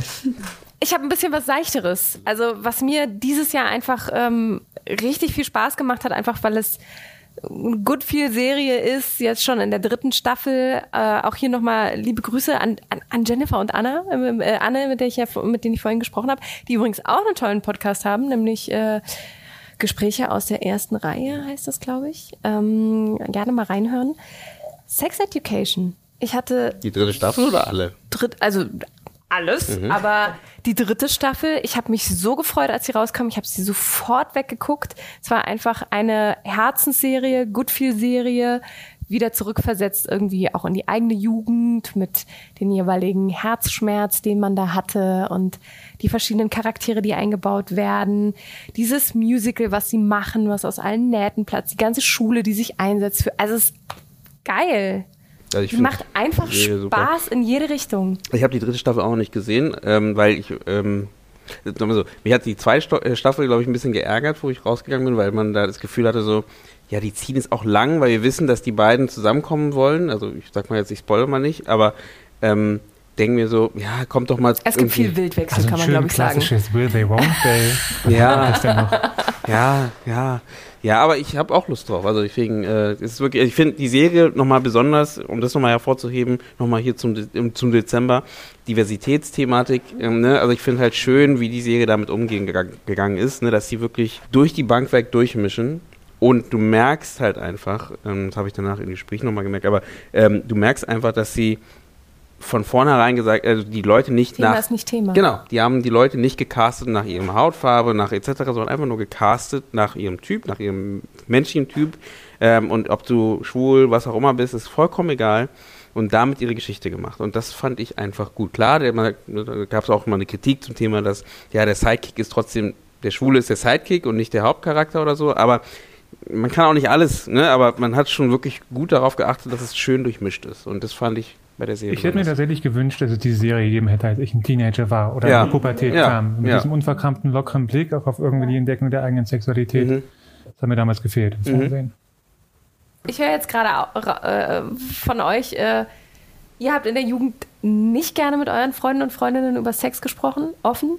Wart ihr verkrampft? Wart ihr, war das nie Thema? Also ich kann von mir sagen, war immer Thema. Ich habe gerne darüber gesprochen, auch gerne gefragt. Mache ich noch, aber. also ich hätte mir eine größere Lockerheit bei mir gewünscht. Ich bin jetzt bei einem bürgerlich-naturwissenschaftlichen Gymnasium, war ich in Hannover und man hat schon über Sex geredet, aber wie es dann so ist unter Teenager-Jungs, also schwul war da eine Beleidigung. Ähm, alles, was irgendwie ansatzweise feminin oder als soft galt bei einem Jungen, war dann auch schon irgendwie schwul und damit auch schon wieder eine Beleidigung. Und dass man jetzt wirklich über seine, mit einer Neugierde über die eigene Sexualität geredet mhm. hätte, habe ich bis heute nicht bei Männern. Nur bei meinen allerbesten Freunden, meinen Ausnahmesituationen. Vielleicht bin ich da die Ausnahme. Ich war sicherlich jetzt auch nicht der, der lockerste Jugendliche. Ähm, aber ich gebe jetzt zu, vielleicht klingt das komisch, aber ich habe oft tatsächlich meine Freundinnen oder die Frauen in meinem Umfeld darum beneidet, dass ich das gehört habe.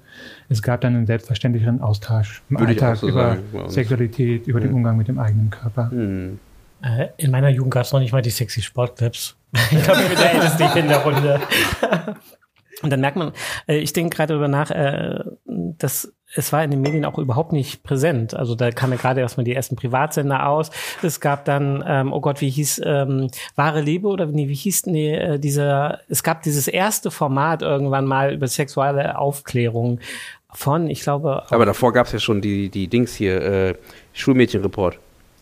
Okay, aber das ist ja keine sexuelle Aufklärung. Naja, ja, ja, ist es nicht, das stimmt, aber das ja, ist. Das hatten wir uns tatsächlich zusammen angeguckt, aber es war auch wirklich das, das Erste, was es irgendwie gab. Ja. Und äh, ich, ich meine, so alt bist du auch nicht. Das, das Schulmädchenreport ist, glaube ich, da warst du klein.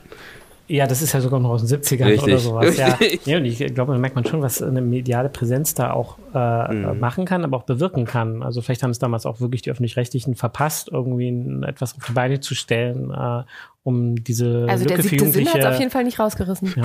Also ich finde besonders genau, was du gerade ansprichst. Und ich habe das letzte Mal, ich war ja ähm, vor kurzem ähm, bei einer Veranstaltung. Wollte in- noch Bianca fragen. Ja, das, das kommt.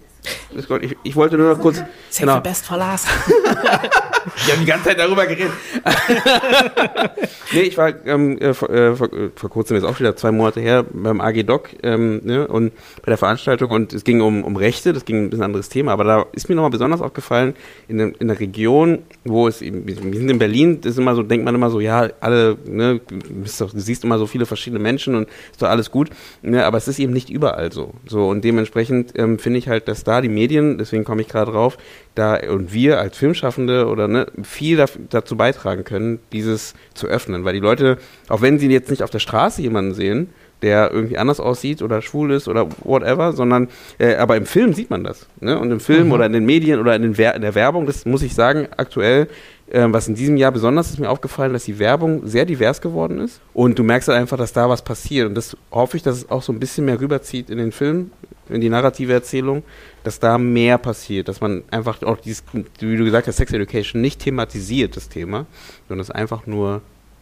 da ist, ne? weil es einfach da ist. Ne? Oder achte mal drauf in Arcane, wie Homosexualität angesprochen wird. Es wird nicht explizit angesprochen, weil du siehst im Abspann bei den Übersetzern, dass es in Ländern läuft, wo es dann indiziert werden würde. Mhm. Aber trotzdem stellt es es dar. Und das ist auch eine Feinfühligkeit, eine Qualität, die man da, also ich, ich habe mal was für Nickelodeon gedreht ähm, und da hat man es damit zu tun, dass äh, Kindersendungen in sehr vielen Ländern gezeigt werden und dann steht man plötzlich in den Konflikt, ich darf da aber nur das und das bedienen und da darf ich das und das nicht sagen. Das ist unfassbar kompliziert und ein großes Feingefühl braucht, da die Nische zu finden, gerade wenn du trotzdem deine Themen anbringen willst. Mhm. Aber das funktioniert und auch über die Generationen hinweg kann das ganz viel verändern. Ja, ich hoffe auch, das bleibt so, weil manchmal gibt es ja einen kurzen Hype oder es werden mehr Förderungen ausgeschüttet, wenn diese und diese Kriterien erfüllt werden. Na, und meine, wie das bei mir war, über Sexualität reden, auch nicht so viel. Also nicht wie bei dir dann, Susanne. Ähm, und ich war in einem humanistischen, gutbürgerlichen Gymnasium auch. Also Ich war auf einer Gesamtschule, ich glaube, das macht's aus.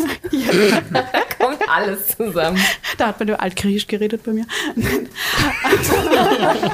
da wusste ich die Vokabel einfach nicht. haben Nicht schlecht. haben Die alten Griechen haben lassen. aber auch gerne über Sex geredet. Ja, eigentlich, ne? Das.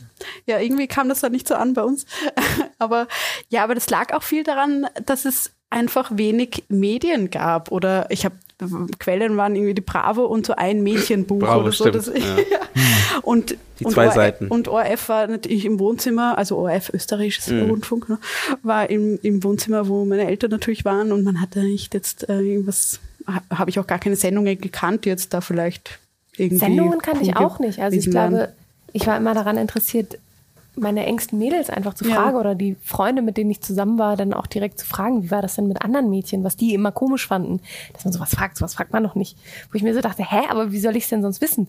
Also, dass, dass diese Offenheit ähm, nicht, nicht besteht in der Gesellschaft oder Mhm. noch nicht oder jetzt vielleicht hoffentlich besser wird und Medien könnten ein Teil davon sein, das mehr Also zu öffnen. Ja, ich habe das. Gefühl, dass es jetzt offener ist. Also ich weiß es nicht, aber ich, ähm, also ich, ich habe ja vorher auch an der Schule äh, ein bisschen Unterricht gegeben und also und da merkst du schon, dass das Thema, also hatte ich das Gefühl, offener ist. Da kommt das Problem mit Pornos, ist eine andere Ich wollte Geschichte. gerade sagen, Ne, also in das welche ist- Richtung offen? Genau. Also ich meine damit nicht, dass man auf einmal äh, Ja, genau. über WhatsApp die, die Pornos verschickt. Nee, das meine ich jetzt sondern, auch nicht. Aber ja. genau, das meine ich nicht. Aber ich meinte auch schon, dass es doch eher ein bisschen, also dass es auch mehr erlaubt ist, mal als Mann mal auch mal darüber zu sprechen, hatte ich das Gefühl, dass es eher ist. Aber ich glaube, ich glaub, am Ende landet es trotzdem eher bei dem Thema, dass es mehr diese Pornos herumgeschickt werden, immer noch. Ich glaube, das ist doch noch größer aktuell. Mm, offener als bei uns, glaube ich schon. Also ganz ehrlich gesagt. Ähm, Kommt wahrscheinlich immer auch von der Bubble, Ja. von der Bubble ab, in der man sich Ja. aufhält. Was ich feststelle, durch Bekannte in meinem Umfeld, die im Social Media Bereich arbeiten, dass zum Beispiel auf TikTok sehr viel sehr erfolgreiche Kanäle gibt, die sexuelle Aufklärung betreiben. Auf eine sehr nahbare, unterhaltsame Mhm. Art und Weise.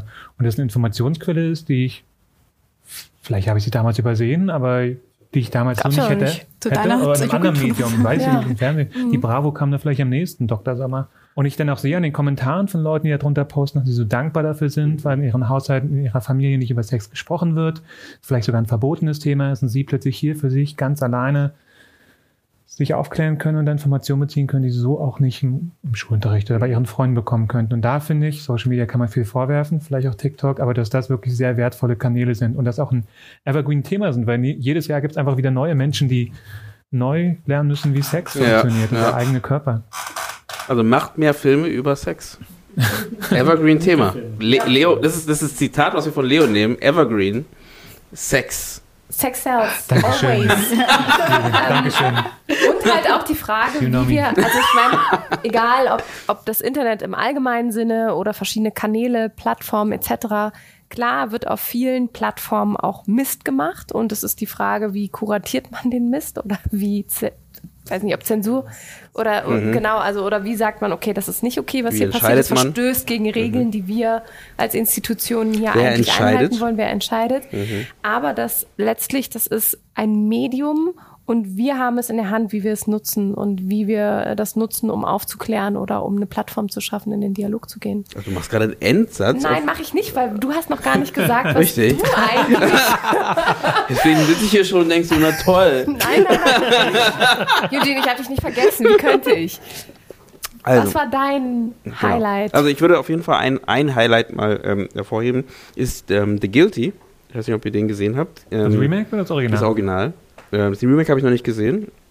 Und es ist ein Film, äh, ein Film, der nur in einem Raum spielt. Deswegen finde ich nochmal spannend, weil wir gerade das Thema hatten auch nochmal mit, ähm, wie viel man aus so einem Raum, wenn die Geschichte spannend ist, da merkt man, wie wichtig diese Story einfach ist. Wie wichtig man es ist, dafür sich Zeit zu nehmen, eine Story zu entwickeln, die packt. Ähm, und dann der Rest kommt dazu und macht es zu einem outstanding Moment. Aber grundsätzlich gesehen ist diese Geschichte einfach so wichtig. Und Magst du vielleicht kurz beschreiben, worum Ja. es in dem Film geht? Genau, der Guilty, da geht es um einen, ähm, eigentlich ist ein Polizist, der ähm, strafversetzt wurde, ähm, der an, an den Tele so Telefondienst machen muss. Ähm, und in, einem, in seiner Schicht ähm, ruft plötzlich jemand an aus dem Kofferraum. Und das Problem ist halt, genau, also irgendwo der, in, in Schweden unterwegs und ist im Kofferraum gefangen und kommt nicht raus. Oder nee, sitzt nicht, sorry, nicht Kofferraum, sitzt neben dem, sitzt neben dem Partner sogar und ruft, glaube ich, kurz an und darf nicht, darf nicht zeigen, dass die Polizei anruft, sorry. Und es geht um diesen Mann, der halt scheinbar irgendwas gemacht hat davor, warum er halt strafversetzt wurde. Ne? Ähm, aber er eigentlich ihr helfen möchte, da rauszukommen aus der Situation. Und er weiß nicht, wer, was jetzt da wirklich passiert. Und wir als Zuschauer sind nur bei ihm in diesem Raum und folgen halt dieser Geschichte. Und alles, was da passiert, das finde ich immer so spannend an solchen Geschichten, passiert in unserem Kopf. Ne? Weil du siehst es nicht. Du, ne? Und das finde ich halt spannend, dieses außerhalb dieser Kadrierung arbeiten, rausgehen und du, das passiert da alles irgendwo, aber du siehst es nicht. Du kannst nicht, du kannst, aber was du dir im Kopf, im Kopf baust, ob da da irgendwie was ganz Schlimmes passiert, das machst nur du dir und jeder sieht was anderes wahrscheinlich. Ne? Und ähm, dafür, deswegen fand ich diesen Film nochmal, der ist von 2018, aber ich greife den gerade auf, weil der jetzt gerade eben geremaked wurde von ähm, Antoine Fuqua und von äh, Jake Gyllenhaal ist irgendwie Ja. Teil davon und ist ein Netflix-Film in dem Fall. Und ähm, der ist auch, soll sehr gut sein, ich habe den noch nicht gesehen. Ähm, Ich habe die tatsächlich vor kurzem gesehen, weil ich bei einem Q&A mit dem Drehbuchautoren vom Originalfilm Ja. war und vorher nochmal beide Teile gesehen habe. Vielleicht kann ich, erzähl mal zu Ende, vielleicht kann ich noch mal ein, zwei Kommentare vom nee, mach ruhig. Also, ergänzen. genau, also ich, wie gesagt, ich finde den Film jetzt gar nicht dein, das ist Nee, dein ja. Highlight. Stimmt. Nee, ich finde ihn super. Ich habe ja auch erzählt, warum. Also ich finde ihn super und kann man sich auf jeden Fall angucken, so dieses, wie man aus in so einem kleinen Raum eine gute Geschichte erzählt, eine spannende Geschichte erzählt. Gut ist relativ, aber eine spannende Geschichte erzählt. In der Film halt wirklich nicht nur über Dialoge stattfindet, also ganz Ja. viel über Dialoge, aber was ich dann doch gut finde, wie er durch das Schauspiel und durch die Kameraführung und, Und die wie Pausen. Einstellungen gewählt werden in Pausen, Mhm. sehr genau so eine Welt von diesem, von diesem Polizeikosmos erzählt, in dem der Polizist sich befindet. Eine Welt, die sich auch sehr, kann man sagen, detached, also so, die sich so ein bisschen losgelöst hat von der Welt und keine Emotionen mehr spürt mit dem, was sie da jeden Tag irgendwie sieht an Leid. Als Polizist muss man jeden Tag Tragödien teilweise durchmachen. Und irgendwann so unemotional ist es einem, das nicht mehr viel bedeutet, was die Leute da erleben, bis dieser Polizist halt dieser einen Frau begegnet und da nicht anders kann, als an ihrem Schicksal teilzuhaben. Ich habe mich mit dem Drehbuchautor unterhalten. Äh, Nicht, ich habe mich nicht mit ihm unterhalten. Ich habe ihm ein, zwei Fragen gestellt, aber es war ein Q&A mit ihm. Und es war sehr spannend, wie er dann auch über das Remake erzählt hat, weil die waren damals frisch von der Filmhochschule. Und deren Idee war einfach nur, wir wollen keinen großen Hit machen. Wir machen was, was Kleines, was Billiges. Hauptsache den ersten Film rausmachen. Der wird dann irgendwie Donnerstagabends 22.30 Uhr irgendwo im dänischen öffentlichen Fernsehen laufen. Und dann Besser machen wir den zweiten 0:30 Film und gut ist. Aber ich dachte, das wäre für die auch okay gewesen. Ja, ja. So, Hauptsache dieses Ding raus, deswegen irgendwie suchen sie ein kleines Setting, das stand am Anfang. Wir suchen uns ein kleines Setting, wir machen diesen Film. Und dann haben sie daraus wirklich eine sehr stimmige, geschlossene Geschichte gemacht. Und plötzlich wurde dieser Film mega Erfolg. Und Mhm. plötzlich wurde dieser Film international erfolgreich, hatte einen großen Streamer-Deal, war, glaube ich, der dänische Vorschlag für den Oscar. Ich bin mir nicht sicher, ob er auch den Oscar gewonnen hat. Und die waren so völlig überrumpelt von diesem Erfolg. Das wollten die gar nicht. und plötzlich gab es da diese amerikanische Firma, die diesen Film remaken wollte. Und deren Erfahrung war dann tatsächlich, dass Amerika alles, was an diesem Film gut fand, geändert hat. Aber es war interessant, einfach zu erzählen, wie er sehr desillusioniert war von dem vermeintlichen Traum, mit Amerika ein Remake zu machen, wo plötzlich der Effekt vor allem stand und diese Welt, einer letztendlich auch sehr moralisch ambivalenten Welt, äh, ja keine Rolle mehr gespielt hat und was ich am interessantesten fand, dann höre ich auch auf. Ich Also ist es, nee, nee, aber ist es so? Also ist es, du hast, hast du den das Ich Remake habe ihn gesehen? angefangen und man hat gesehen, alles, was an diesem ersten Teil gut war, dass dieser kleine, enge Kosmos, die Mhm. Polizisten, die wirklich in einem sehr schmucklosen Raum sitzen, da ist nichts fancy. Mhm. Trotzdem machen sie da irgendwie ihren Dienst und entscheiden über Leben und Tod teilweise Mhm. vielleicht. War sehr zugespitzt formuliert.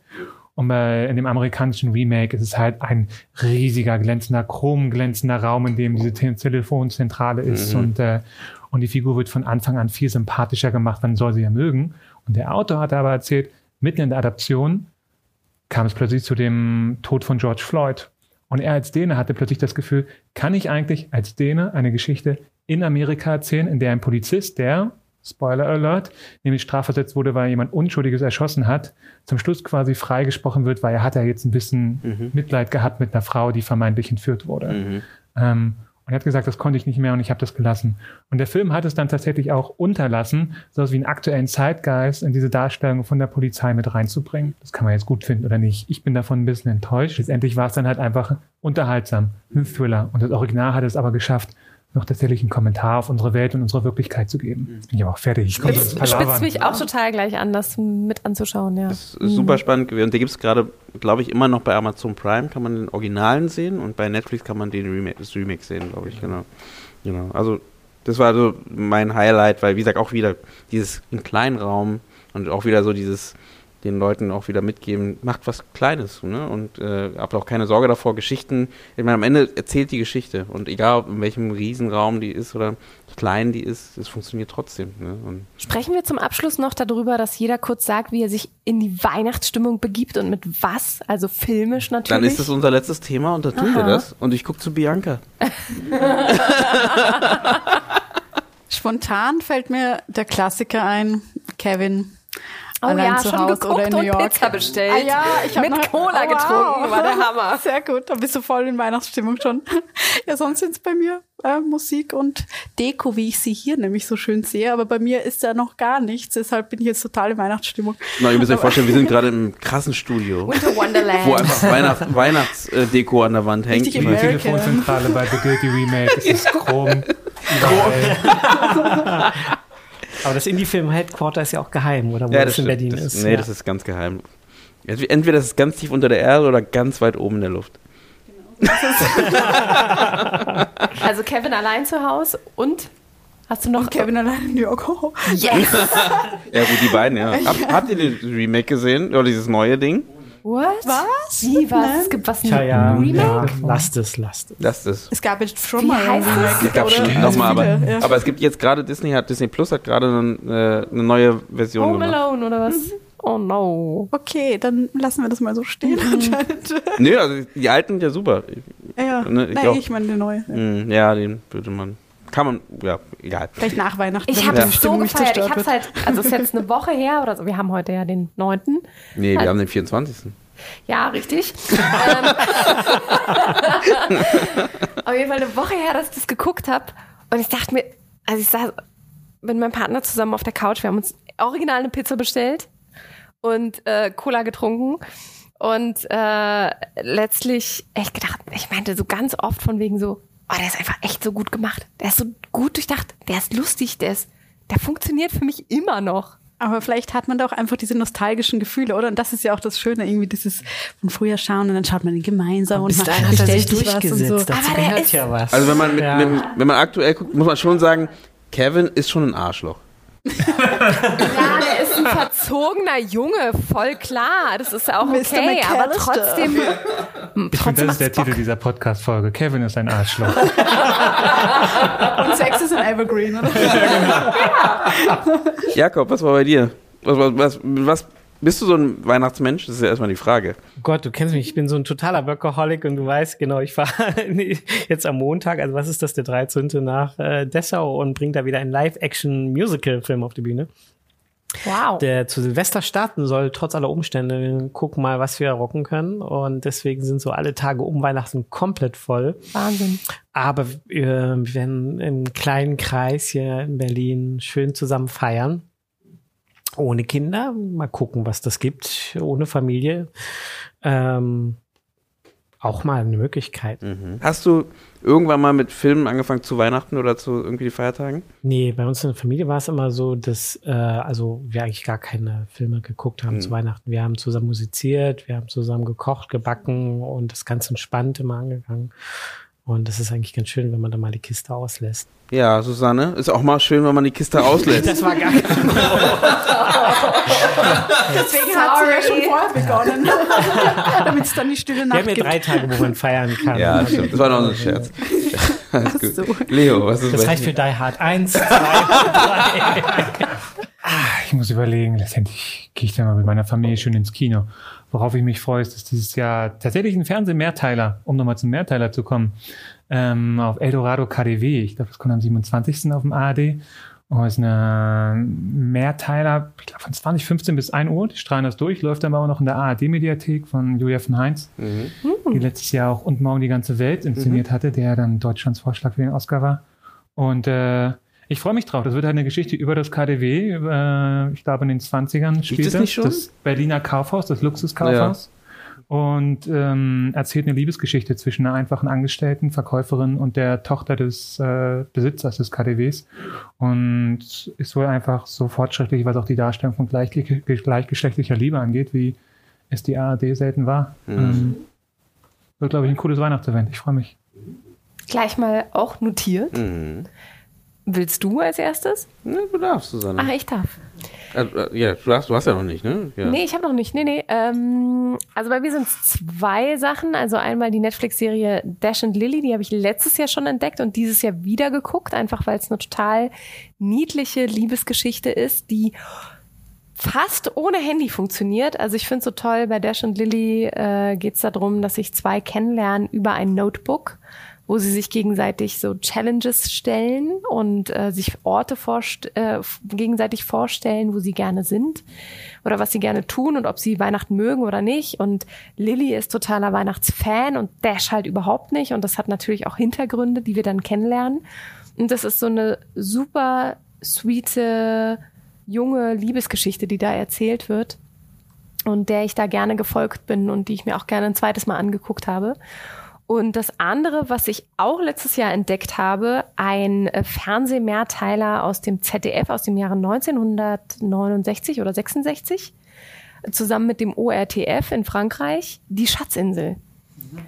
Ganz langsam erzählt. Ich habe früher als Kind äh, hatte ich ähm, zwei Kassetten zur Schatzinsel wo halt einfach ähm, das, das Hör, also als Hörbuch, Hörspiel ähm, äh, gebracht wurde. Das habe ich mir unfassbar gern angeguckt. Ich habe ja eh ein Piratenfable.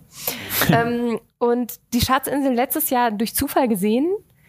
Und das sind vier Folgen, glaube ich. Und das wird extrem langsam erzählt. Also wir verfolgen die, äh, den Protagonisten über diese Reise, wie er auf das Schiff kommt, wie er auf die Insel kommt, wie er die Schiffe wechselt, die Crews wechselt. Und das ist total irgendwie eine schöne Atmosphäre. Ich weiß nicht, irgendwie hat die mich gefangen. Kann man sich anschauen, ZDF-Mediathek hat's wieder drin. Und äh, man kann sich da in die Piratenszene fallen lassen. Bevor da vielleicht nochmal, äh, Jugend muss ja auch nochmal was sagen zu seinem Weihnachtsmehrteiler. Ich würde mal eine kurze Klammer schließen, was wir vor, am Anfang schon mal besprochen hatten, weil du hattest gesagt, dass die große Chance im Streaming-Zeitalter auch in den Projekten Jakob, du, Audiokommentar, ist Jakob. Jetzt spricht Jakob. In der Chance liegt von Formaten, die auch für Zielgruppen gemacht werden, die sonst vielleicht keine Serien bekommen oder keine Erzählungen für sich selber bekommen, in denen sie sich wiederfinden. Und ich finde, da muss man auch wirklich nochmal eine Lanze für die Öffentlich-Rechtlichen brechen. Da ist dieses Jahr ein bisschen was passiert. Die haben Serien rausgebracht, die sie tatsächlich nur online rausgebracht haben, was früher, früher vielleicht nicht vorstellbar gewesen wäre. Ähm, einmal All You Need und einmal Loving Her, die All You Need, äh, vor allem das Leben von homosexuellen Männern in Berlin, glaube ich, in den Vordergrund stellt und Loving Her von homosexuellen Frauen. Ähm, und die darin total berührend und anrührend sind und sehr schön und sich da, glaube ich, ja, ich würde mir einfach wünschen, dass die Öffentlich-Rechtlichen da weitermachen. Und dass es jetzt nicht ein Anfang bleibt und ein Experiment, sondern dass die merken, das funktioniert. Das muss jetzt nicht 20 bis 15 in der Primetime laufen, erfolgreich zu sein, sondern es gibt einfach Leute, die freuen sich, in solchen Geschichten wieder zu finden und die gucken dann natürlich. Warum und nein. Da gehe ich noch zu meinem Film. Bitte. Wie gesagt, da ist ja immer so, ich habe ich ja schon, glaube ich, jetzt zweimal in den äh, Glühwein-Dialogen gesagt, oder wie Susanne sagt, Schlühwein-Dialoge. danke, ist ähm, nämlich Monumentalschinken. Ich bin halt so ein Fan davon, eigentlich von diesen alten, ben, nicht nur Ben Ben Hur, aber auch genau, ja. genau diese, Lawrence von Arabien. ja, Lawrence von Arabien und äh, was gab es noch, Jasson und die Argonauten. Ne, ähm, ne, die finde ich immer super schön, erst recht in der Zeit, wo man dann gerade so ne, zu, zu, zu Weihnachten, wo man da beisammen ist und wo man da ein bisschen sowas zu gucken. Das habe ich immer sehr gerne gesehen. Kommt meistens so sonntags. Oder was gab es noch? Es gab ja damals, meistens zu Ostern kommt ja dann meistens Moses. Ne, kommt meistens dort, ne? Und äh, wie gesagt, jetzt in, zu, zu Weihnachten kommen dann genau diese anderen, anderen Schinken, Monumentalschinken und die finde ich immer super. Die kann man immer angucken und ich finde es immer, immer noch spannend, was die da alles für Kreativität und Lust am Ausprobieren reingesteckt haben in die Filme. Und ich finde, man kann sich immer für sich rausnehmen, dass man halt äh, eben, ja, eben nicht, nicht so diese Strukturen, die man sowieso schon aufgebaut hat, ne, sondern einfach mal was anderes probiert und einfach mal sagt, hey, wir probieren, wir machen was ganz anderes und mal gucken, was passiert. Mal gucken, was im nächsten Jahr passiert. Und damit gehen wir langsam Ach, gar nicht so langsam, sondern ziemlich schnell. Wir haben, schon die, wir haben die Korken knallen lassen, wir haben Glühwein getrunken, wir haben Kekse gegessen, wir haben über Susanne, was passiert denn nächstes, nächstes Jahr? Bei, also wir, sind, wir gehen ja jetzt in die Winterpause. Richtig. Ne? Ne? Mit dieser Folge ist erstmal für zwei, drei... Erstmal Schluss. Zwei, für, für diese, zumindest für diese Staffel. Und ähm, erstmal Dankeschön an dich, an alle, die hier auch zu Gast waren, aber besonders an dich. Dich, Susanne. ne, dass wir da irgendwie jetzt wieder ein schönes Jahr hatten ne, und, und auch viele spannende Gespräche. Wir hatten echt spannende Themen nochmal, die wir nochmal dieses Jahr besonders irgendwie aufgegriffen haben. Und ähm, eine schöne Staffel, glaube ich, insgesamt gewesen ist. Und auch danke an die Zuhörenden. Danke auch an diese, wir haben ja so viele tolle Sachen, ich werde, jetzt nicht alles aufgreifen, aber auf jeden Fall war es ein schönes Jahr und ich, also neben Corona. Ja, Das wissen wir alle. Aber ja, ja, Leo? Ich hatte gerade nur den frustrierenden Gedanken, ja, es war schon schön. Warten wir erstmal ab, wie wir uns fühlen, wenn wir in der achten Welle sind. Aber eigentlich wollte ich gar nicht erst aussprechen, weil das so bedrückend ist. Das ist okay. Genau, deswegen Wir können damit auch, umgehen. Das wollte ich auch umschiffen. Also, wie gesagt, für, für, ne, für die Verhältnisse, mit denen wir gerade leben, ähm, war es eigentlich, ein, ne, wir haben, glaube ich, viele schöne Folgen gehabt und ich hoffe, die Zuhörer hatten auch Spaß damit. Und ähm, ich glaube, wir gehen da äh, gerne in die nächste Staffel, was ja schon die fünfte Unbedingt. Staffel ist. Wir gehen in die fünfte Staffel, ja. Ne? Mit neuen spannenden Themen und ähm, auch neuen, vielleicht neuen Konzepten, neuen Ideen, die auch noch kommen können. Äh, mal gucken, was wir in der Winterpause so schaffen, umzusetzen.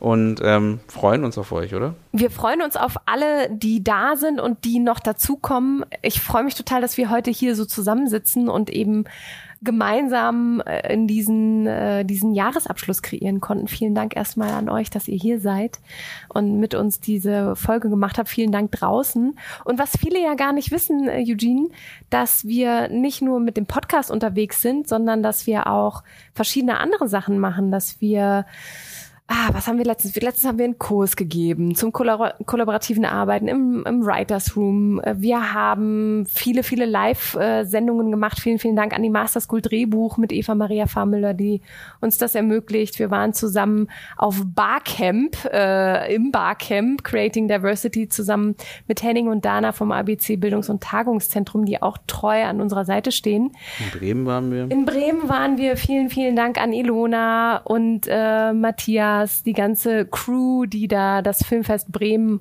total rockt und wo wir auch im nächsten Jahr wieder dabei sein dürfen. Ja. Und da gibt es einfach viele, viele Leute, die uns in der Zeit ähm, zur Seite stehen und mit uns Lust haben, neue Dinge auszuprobieren. Nicht nur im Film und im Storytelling, sondern auch darin, mit anderen Leuten eben in den Dialog zu gehen, Wissen auszutauschen. Das, was uns, glaube ich, auch ausmacht als, als Indie-Film-Talk. Und hättest du das nicht vor fünf Jahren gestartet, Eugene? Wäre es vielleicht jemand anderes gewesen. Vielen Dank.